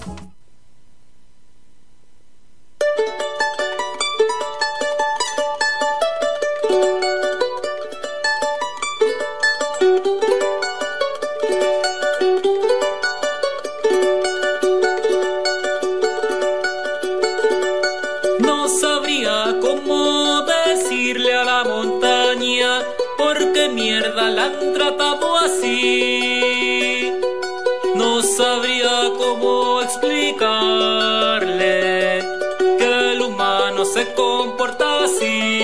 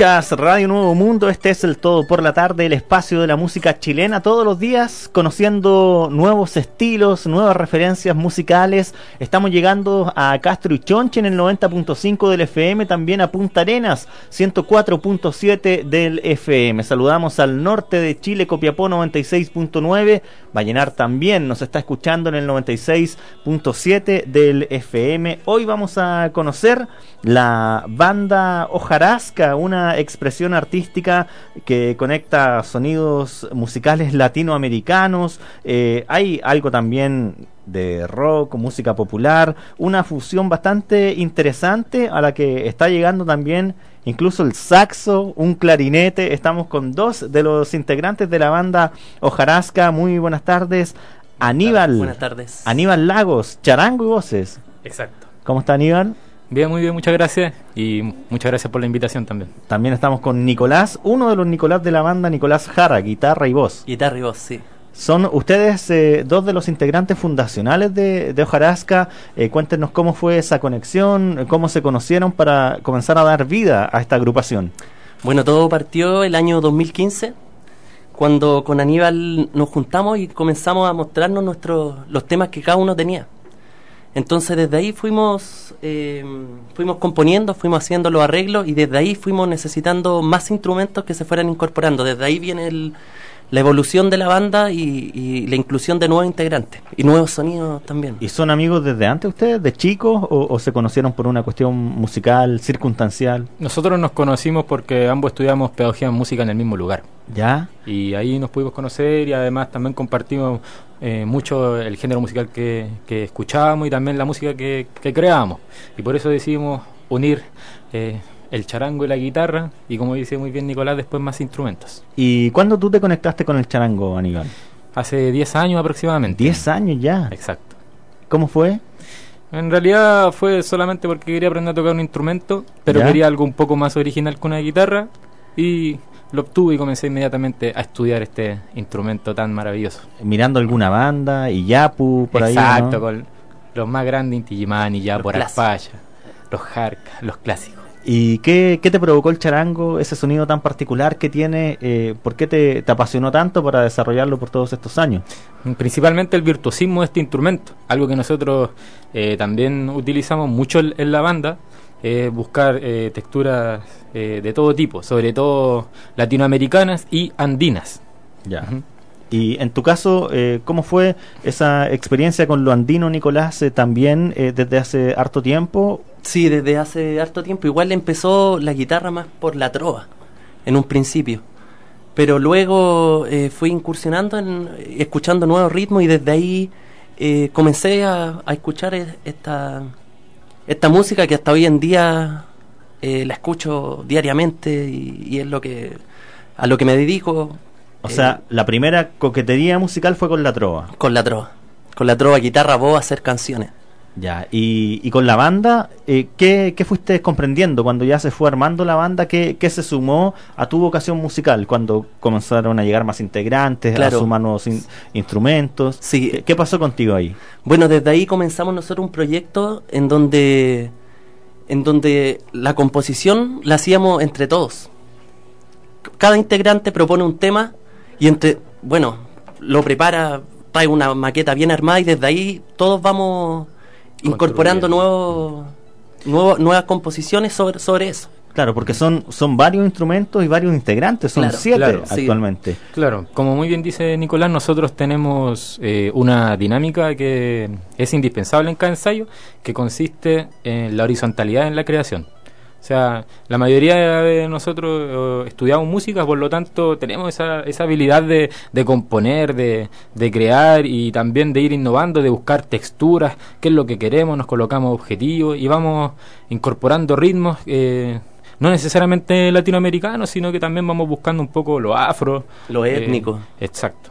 Sí, y cuando eh, existe esta vocación más horizontal de una banda, eh, ¿cómo cortan finalmente una canción? Cuando dicen hasta aquí nomás, hasta aquí está bien, ¿hay algún ejercicio eh, de producción, de dirección musical eh, Sí. que alguno de ustedes eh, lidere? Mm, Yo creo que no. Yo creo que siempre estamos sobre los mismos temas creando nuevas composiciones o nuevos arreglos. nos ha pasado que de repente se han ido integrantes y hemos tenido que repensar los temas. Y eh, la llegada de otro instrumento, de otro integrante con otro instrumento, con una nueva sonoridad, hemos tenido que replantear los temas y, y volver a componer ciertas partes, sobre todo. Ya, o sea, eh, se, se entiende, según lo que ustedes dicen, que, que cada eh, componente de la banda es muy relevante para la vida de una Claro, canción, ¿no? claro, todos son muy importantes y todos cumplen su función. Ujú. Sí, y en cuanto a los eh, estilos que ustedes eh, desarrollan en esta primera etapa, eh, ¿qué género latinoamericano es el, el que lidera, el, el que guía de alguna manera eh, eh, el ritmo, el que guía también eh, la textura sonora? Al parecer en lo andino, según estoy O sea, descubriendo. ¿no? igual, por ejemplo, nosotros tocamos guainos, eh, bailecitos, pero también hay, hay bossa, Hay cumbia. hay cumbia, eh, un poco más en afro realidad, también. quizás no, no es encasillar sobre un género, sino que es la música latinoamericana en general. Sí. ¿Y, y qué tiene la música latinoamericana que a ustedes eh, los convoca con tanta fuerza? Eh, ¿Por qué esa pasión por estos ritmos latinoamericanos? Principalmente porque también hay una especie de resistencia con los ritmos latinoamericanos, porque hoy en día prevalecen, pero también se han ido olvidando un poco, sobre todo en los medios de comunicación. Lo que tiene que ver también con, con los pueblos originarios y, y las raíces, las culturas en general, sobre todo étnicas. Sí. Nosotros también tenemos eh, canciones que, que hablan sobre eh, eh, la contingencia de, de la problemática del pueblo mapuche, por ejemplo. Entonces también eh, los ritmos van ligados un poco con la poesía, que es un poco contestataria también. Sí, en, en ese sentido, eh, ¿qué, qué rol le, le dan ustedes también en sus canciones a la letra? Eh, lo poético, eh, ¿cómo va apareciendo? Es que lo, lo poético, eh, la mayoría de las veces, es porque uno de nosotros mostró una canción que ya tenía una poesía establecida.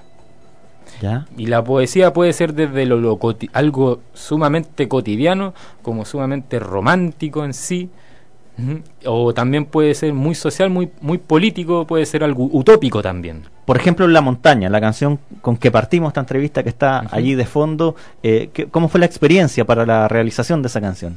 Bueno, principalmente la canción parte por una poesía la cual habla de cómo, eh, cómo nosotros, sobre todo aquí en, en Chile, ¿cierto?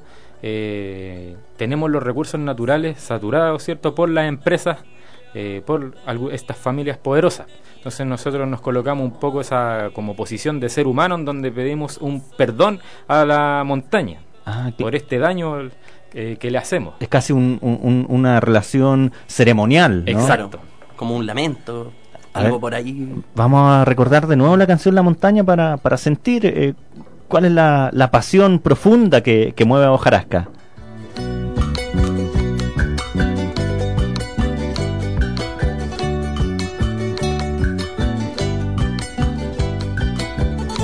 Recordar que este es un bailecito, ¿cierto? Un bailecito boliviano.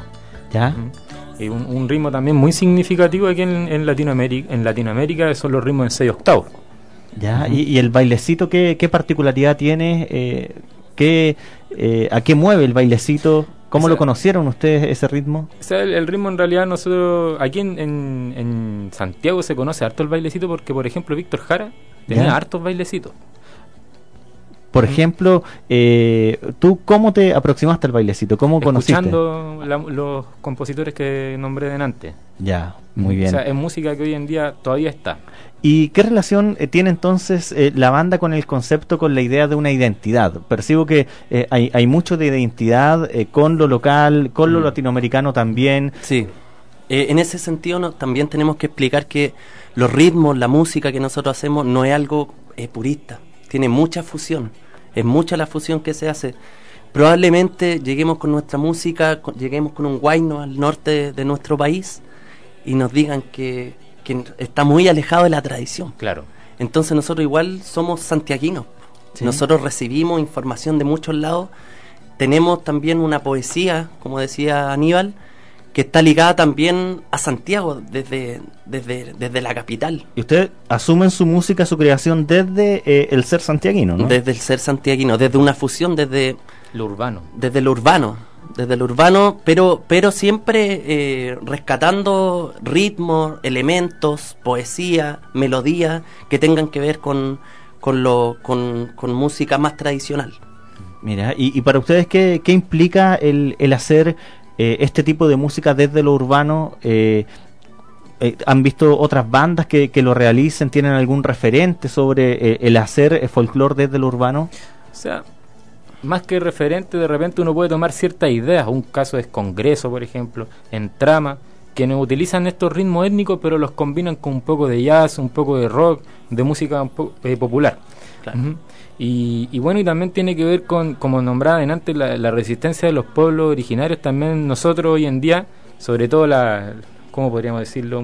Un, poco cliché, lo- los oprimidos, ¿cierto? Eh, también estamos continuamente siendo colonizados por un sistema individualista, un sistema eh, capitalista en sí, donde, bueno, ahora hablando un poco de la Navidad, ¿cierto? Que nosotros tenemos que obtener nuestra alegría comprando. Entonces nosotros también hablamos un poco contra eso.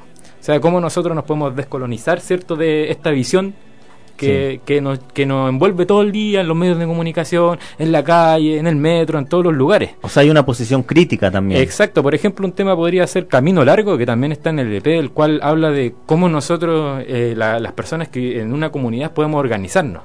Ya, eh, ¿y cómo nace eh, la, la canción Camino Largo? ¿Cómo nacen en, en general las canciones que, que ustedes componen? Eh, ¿Se enfrentan a, a una idea para darle una vida poética o, o son más bien inspiraciones que, que después desarrollan? Sí, por ahí va. En realidad las canciones nacen desde cada integrante de la banda y desde ahí se presentan los demás integrantes.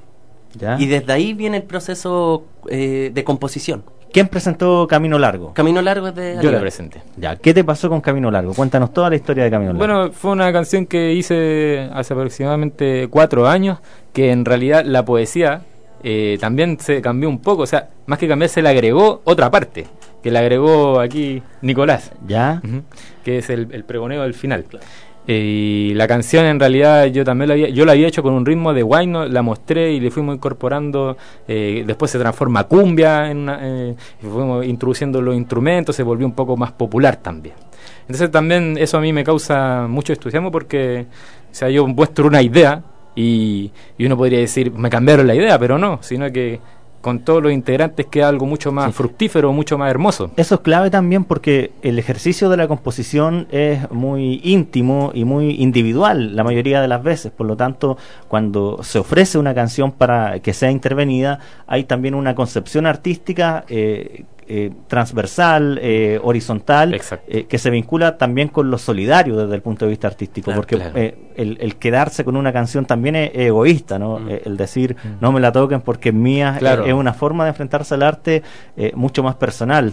Eh, ¿Cómo ustedes han enfrentado e- esa, esa relación entre ustedes de, de soltar sus canciones, sus obras para que otros puedan intervenirlas también? ¿Ha sido eh, un Mm. proceso natural? Yo creo que ha sido natural. Yo creo que ha sido.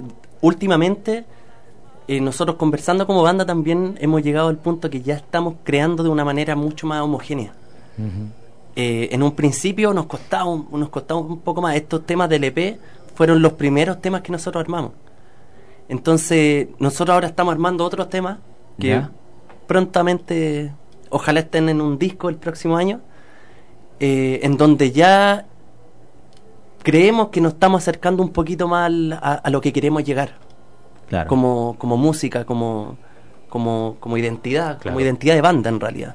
Sí. Porque lo mismo que dices tú, en un principio cuando uno presenta un tema, no siempre uno queda conforme con, lo, con el resultado final.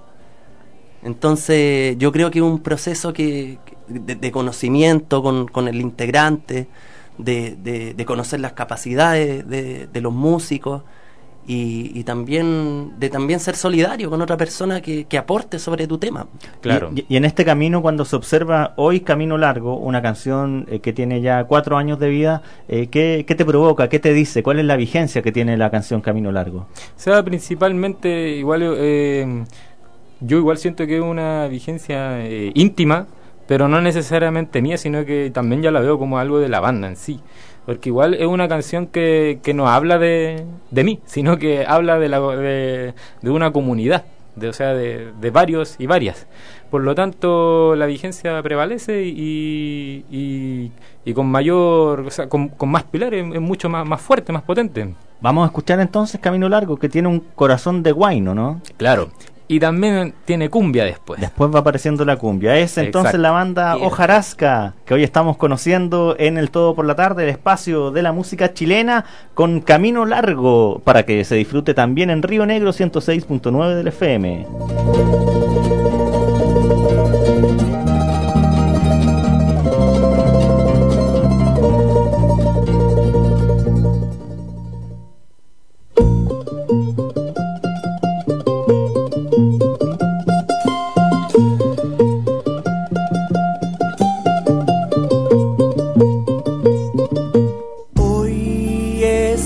Mañana, mientras el riesgo nos separa por una herida que nos regaña, mientras posamos aquí en la falda cordillerana.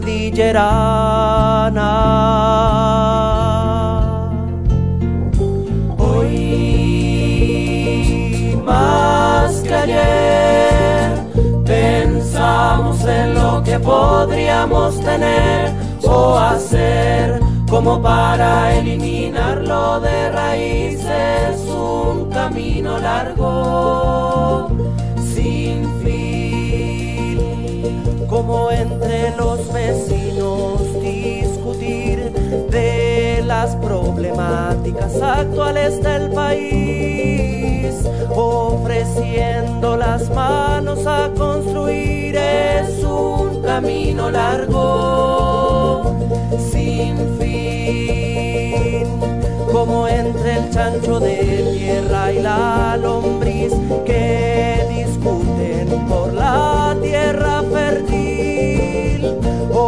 ofreciendo las manos a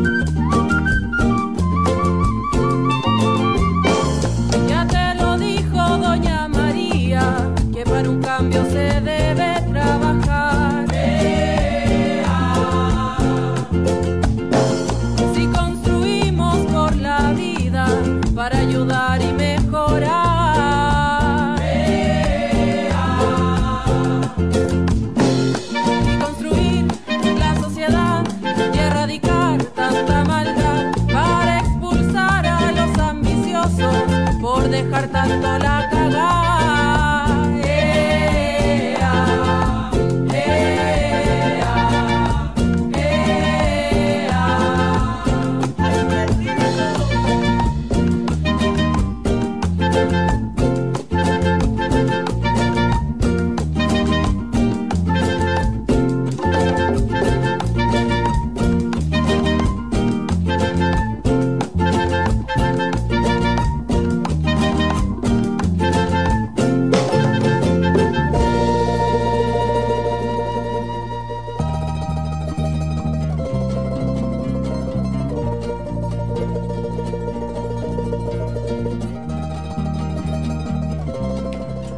puso bastante sabrosón hacia el final de la canción Camino Largo de Hojarasca que hoy conocemos en Radio Nuevo Mundo.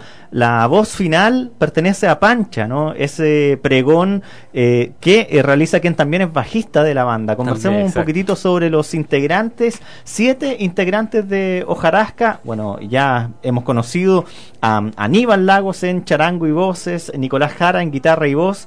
Eh, ¿Quién más eh, es necesario mencionar en estos siete integrantes que dan vida a la banda? Bueno, también está Nicolás Verdugo en la batería. Ya. Su hermano Jorge Verdugo en las percusiones y accesorios. Gabriel Preller, ya que es un nuevo integrante en el clarinete, saxofón. eh, Francisca, que es la pancha que estamos hablando ahora. Francisca Acuña en el bajo eléctrico y voces. Y Vladan, se me Y la Mijovilovich. Bladan Mijovilovich. Bladan Mijovilovich. Ya, perfecto. ¿En qué está Bladan? En los vientos andinos. En los vientos andinos. Claro, Zampoña, Quena, Quenacho.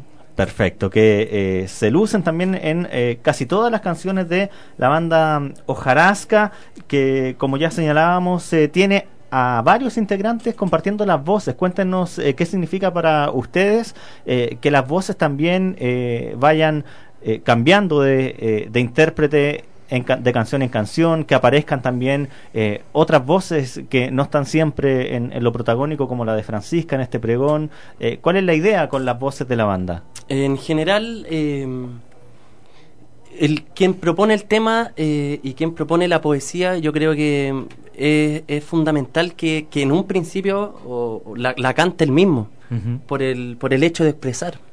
Eh, es un poco es más complicado el hecho de expresar poesía que no- ajena. En ese sentido, más encima que todos cantan, de alguna forma no somos cantantes obviamente, pero profesionales, pero todos te- podemos cantar. Todos se pueden hacer cargo de una canción. Claro, todos nos podemos hacer cargo de, de alguna canción y, y, y bueno, en general lo, lo que en lo que trabajamos harto es en hacer la armonía de voces. Armonía de voces en donde en ciertas partes, en la montaña por ejemplo, cantamos todos.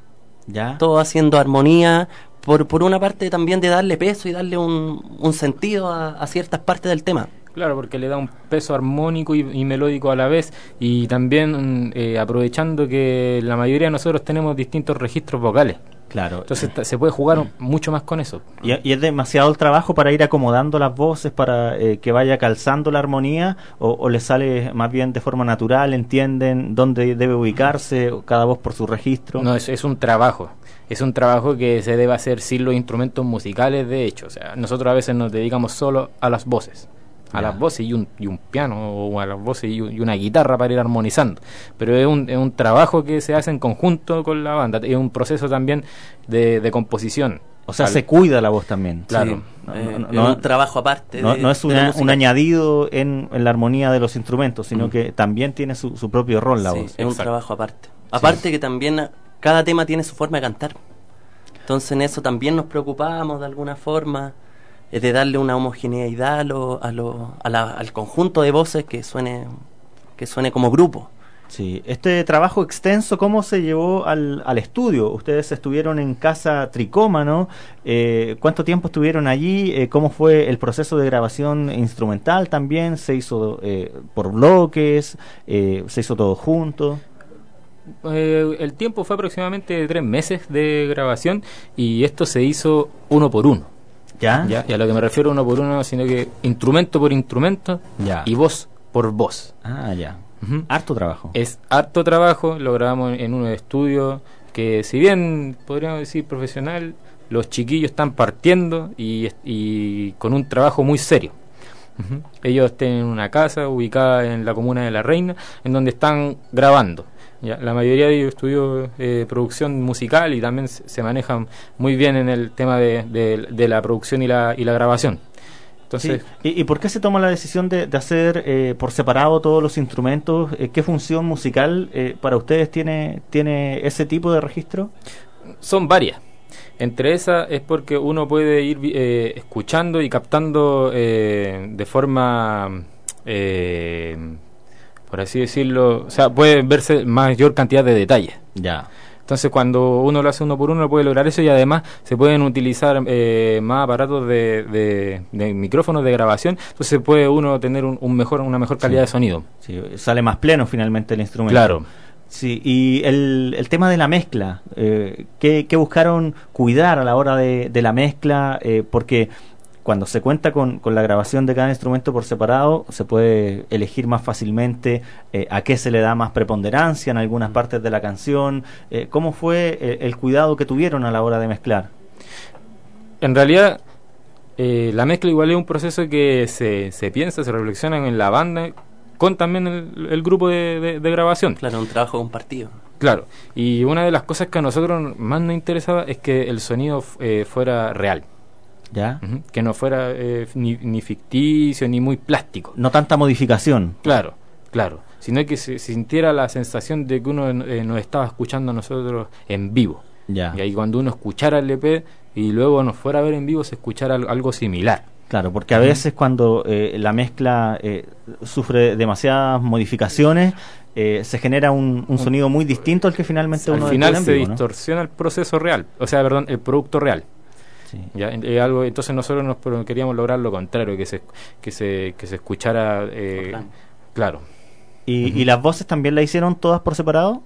Tam- también, sí. sí. Sí, todas, menos, por ejemplo, la parte del EEA, por ejemplo, del tema que escuchamos recién. Camino largo. Ahí grabamos todos juntos, cosa que sonara como un... Como un Podríamos un- decir, eh, eso se llama eh, el canto eh, que lo hacen, por ejemplo, lo- los pueblos originarios que cantan toda la vez, cuando, cuando Sí. uno canta el cumpleaños eh, feliz. Más coral. Claro, Sí. claro. ¿Y, y ustedes eh, de- permitieron que, que el equipo de carga el sonido final al que llegaron? En un principio eh, no estuvimos de acuerdo en el proceso, en el, en el producto final de- del primer tema, eh, porque encontramos eso, que cambió mucho, las voces tenían mucho efecto, nosotros queríamos algo mucho más orgánico. Entonces tuvimos que conversar, tuvimos que llegar a acuerdos. Desde ahí, desde, desde parte de Casa Tricoma también ellos no- nos fueron dando ejemplos Guiando también. y nosotros también eh, aportando desde qué manera, a, a qué- a qué, a qué sonido queríamos llegar. Entonces también fue un proceso, Sí. fue un proceso largo de conocernos, de, de búsqueda, sobre y- todo cuando uno se enfrenta con una persona que no conoce tu producto. Y un proceso que también los va armando como banda, ¿no? Porque eh, el, el trabajo final de, de un primer disco, eh, el, el producto eh, de un eh, trabajo realizado en un estudio es, es muy, muy importante para, para finalmente decir a la gente que lo va a escuchar eh, qué tipo eh, de música estamos entregando. Claro, y además, al ser la primera vez que nosotros como grupo grabamos, eh, hay dos cosas que uno va aprendiendo, y es que va captando ciertas cosas que en el ensayo no se captan. Por lo tanto, uno también va modificando ciertas cosas. Sí. Y además, uno se va conociendo más en el proceso de grabación, unos con otros, porque es un, es un proceso largo, eh, serio y pesado también, agotador. Intenso. Claro. Bastante intenso. Y finalmente, ¿ustedes qué eh, características creen que une a, eh, al, al disco en general, canción con canción?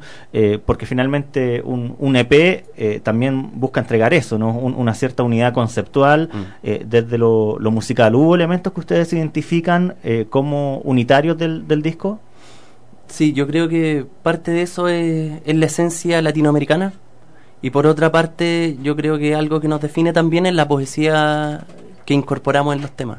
Ya. Yo creo que eso es lo, lo principal, lo, lo, fun- lo fundamental de, de nuestra banda, lo que nos caracteriza. Sí. Y, y- y a nivel de, de atmósfera eh, emotiva, eh, ¿qué, qué produce? ¿Es un, un disco más melancólico? Por ejemplo, la, la canción que escuchábamos recién, eh, Camino Largo, yo la sentí bien, bien melancólica, muy, muy sutil en cuanto a, a lo emotivo. Eh, ¿Es un, un disco melancólico, creen ustedes? ¿Qué, qué conceptos emocionales? O sea, lo- los temas en sí, en- en- desde el punto de vista emocional, eh, son muy diversos. Pero yo creo que tal vez más que una sensación, es como una, una in- invitación a, a unificar. O sea, lo- los temas eh, en sí, desde el punto de vista eh, poético y también instrumental, invitan a eso. Y es algo que mucha gente no, no ha dicho y que también eh, lo ven en el escenario, entre nosotros mismos. Sí. Eh, eh, es una música de, de introspección, quizás, ¿no? De, de- de reflexión, música creo que- profunda. Yo creo que tiene de todo un poco. tiene de todo un poco, tiene partes alegres, hay partes que claro son mucho más nostálgicas. O reflexivas también. Claro. Y lo otro que, bueno, a mi parecer, eh, es una música que también puede llegar a, a nuevas generaciones. Porque si bien utilizamos ritmos, eh, melodías, eh, tipo de música muy antigua, tratamos de que todo esto se vea de una manera más nueva, más contemporánea, que llegue a gente nueva también. Sí. Como rescatar estos, estos, estos elementos y pasárselo a las nuevas generaciones, para que no se pierda. Sí, ha- hay un diálogo eh, en, en ese sentido. Claro. Eh, la canción Arauco, ¿de dónde viene? ¿Quién, quién llegó con esa maqueta? Sí, esa, es, ese tema es mío. Eh, lo hice, no, no tengo idea hace cuánto. ¿Hace cuatro años o hace menos? Más, mucho más. ¿Más? Sí, ¿Ya? yo creo cuando tenía 19 años, 20 años, más o menos. ¿Qué fue la inspiración para esa creación? Debe haber sido alguna noticia, no, no recuerdo muy bien la verdad, pero, pero el problema, el conflicto mapuche es un conflicto que trasciende muchas generaciones, hasta hoy en día con lo que está pasando con la Machi y Linconado. Eh, bueno, y desde mucho tiempo, desde los españoles, desde el Estado chileno. De siglos este Eh, tema. ¿no? Entonces es seguir dándole tribuna a este conflicto que no ha parado y que, y que el Estado nos ha hecho cargo. Desde ahí nace. Y, y desde lo musical, eh, ¿cómo conectas esta emoción, eh, este vínculo con, con la temática mapuche? Eh, ¿qué, qué instrumentos aparecen? ¿Cómo fue eh, ese trabajo también con la banda para, para Mm. ir dándole eh, una textura? Sí, a este tema nació primero como trova, más que nada Ya. era voz, guitarra, y de ahí fuimos incorporando eh, más instrumentos, siguiendo un- una lógica, una lógica de composición, y después quisimos incorporar también a lo último un, un ritmo que, que es, es mapuche. Ya. eh, un ritmo de tambor, de, de corazón, tum, tum, tum, tum. Todo eso lo quisimos también incorporar. Eh, también metimos eh, el, el trompe. El trompe, un instrumento mapuche. Y, ¿Y eso quedó finalmente en...? Sí, en- Eso está en la Eso grabación. está en la grabación. Claro. Bueno, vamos a descubrirlo entonces para Bueno, ver si nos conectamos profundamente con, con esa zona, con el Gualmapu, con esa zona de nuestra de nuestro territorio eh, chileno que eh, siempre es eh, un- una zona eh, que nos dice cosas, ¿no? Eh, Que, que muchas veces lo que más eh, reclama es justicia eh, en en días como hoy, en donde, como tú bien lo decías, Nicolás, está el tema de la Machi Francisca Linconao, Mm. eh, dando la vuelta al mundo por eh, una, una huelga de hambre, ¿no? Que Claro. ya lleva eh, cuatro días. Vamos a escuchar entonces a la banda Ojarasca con una canción que tiene una tremenda historia, pero que es muy actual también, Arauco.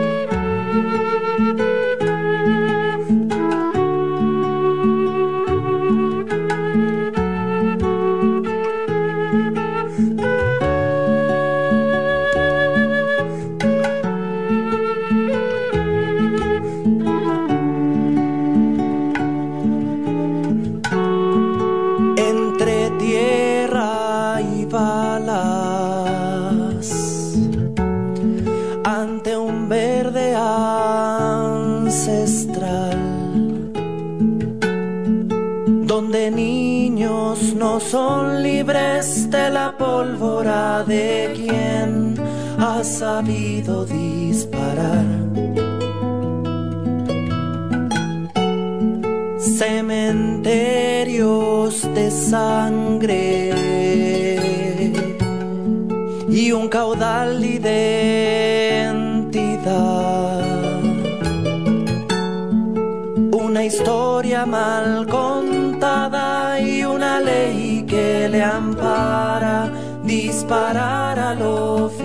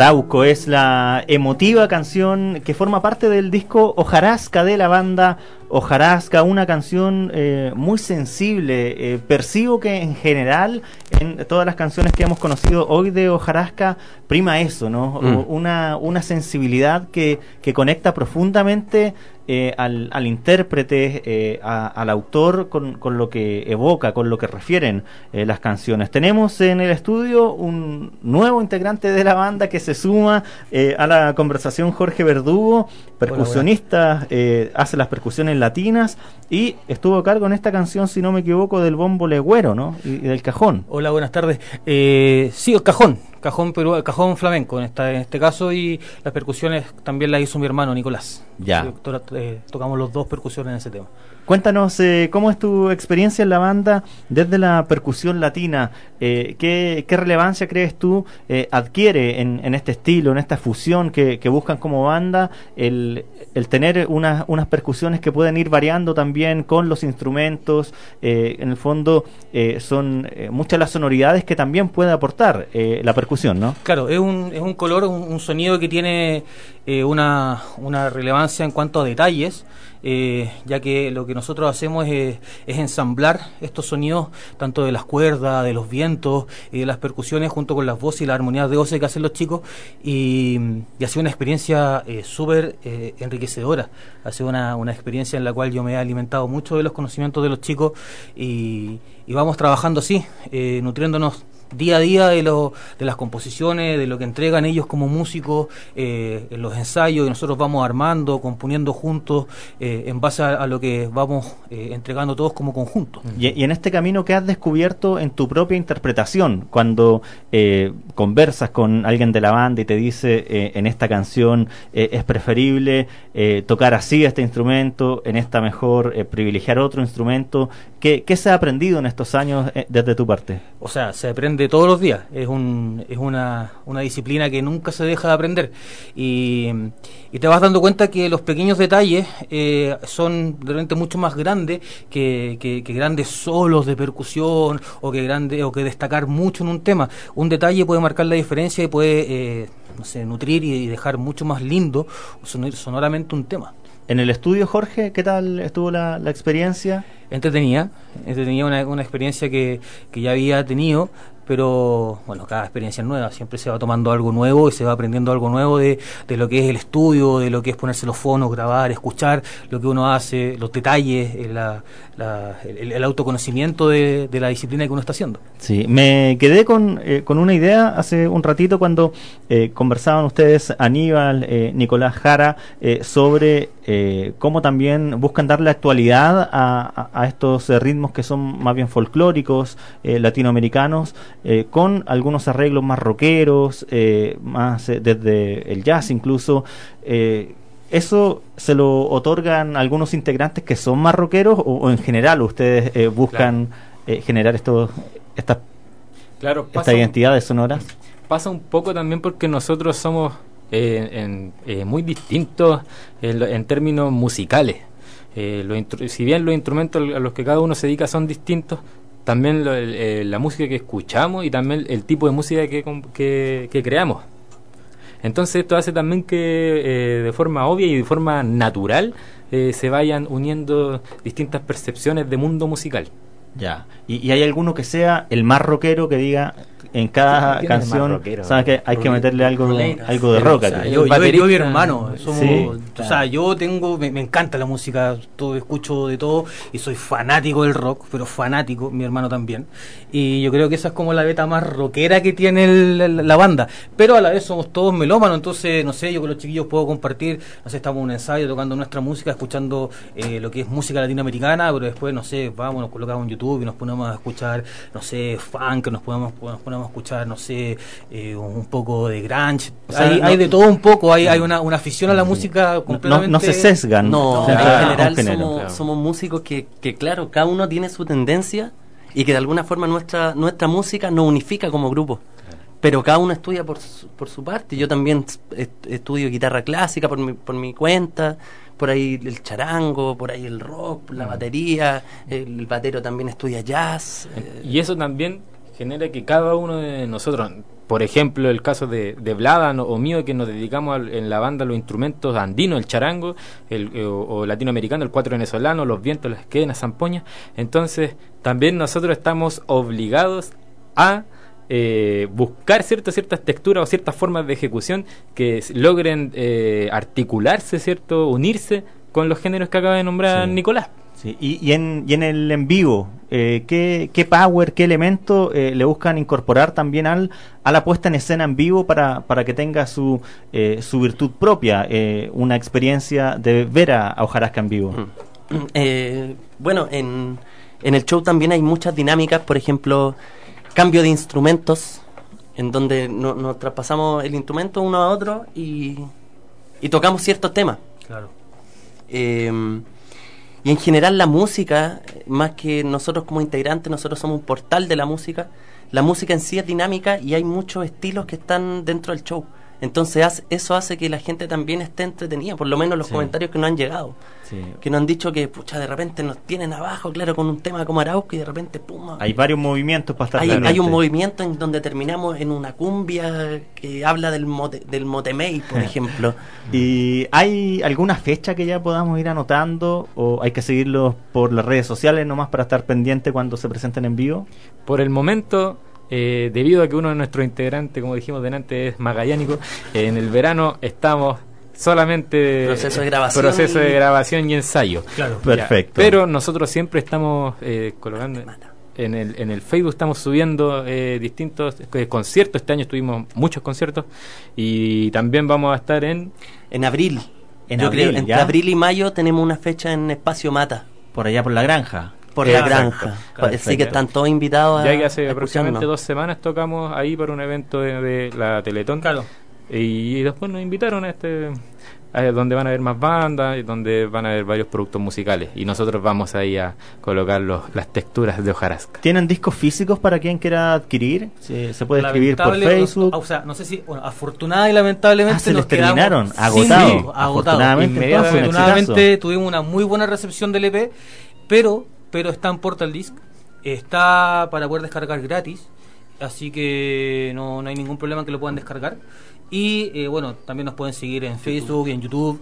Eh, siempre van a haber sorpresas. Eh, Instagram también. Están, están invitados a que nos sigan. Todos entonces a seguir a Ojarasca. Ha sido un placer, una maravilla conversar con ustedes sobre esta fusión latinoamericana actual que provoca sensaciones muy, eh, muy nobles. Eso es lo que a mí por lo menos me ha, me ha ocurrido escuchando Ojarasca, Aníbal, Nicolás Jara. Jorge, muchas gracias por estar el día de hoy en Radio Nuevo Mundo. No, gracias, a ustedes. Gracias a ustedes por la invitación. Nosotros culminamos ya el todo por la tarde de este día, miércoles, mitad de la última semana del año, gracias a nuestro equipo de producción, José Parra, Camila Araya, en la producción general del todo por la tarde, Alejandro Díaz, en los controles, soy Richard Sandoval y mañana de 3 a 7 nos encontramos para hacer otro todo por la tarde, el espacio de la música chilena en tu radio Nuevo Mundo.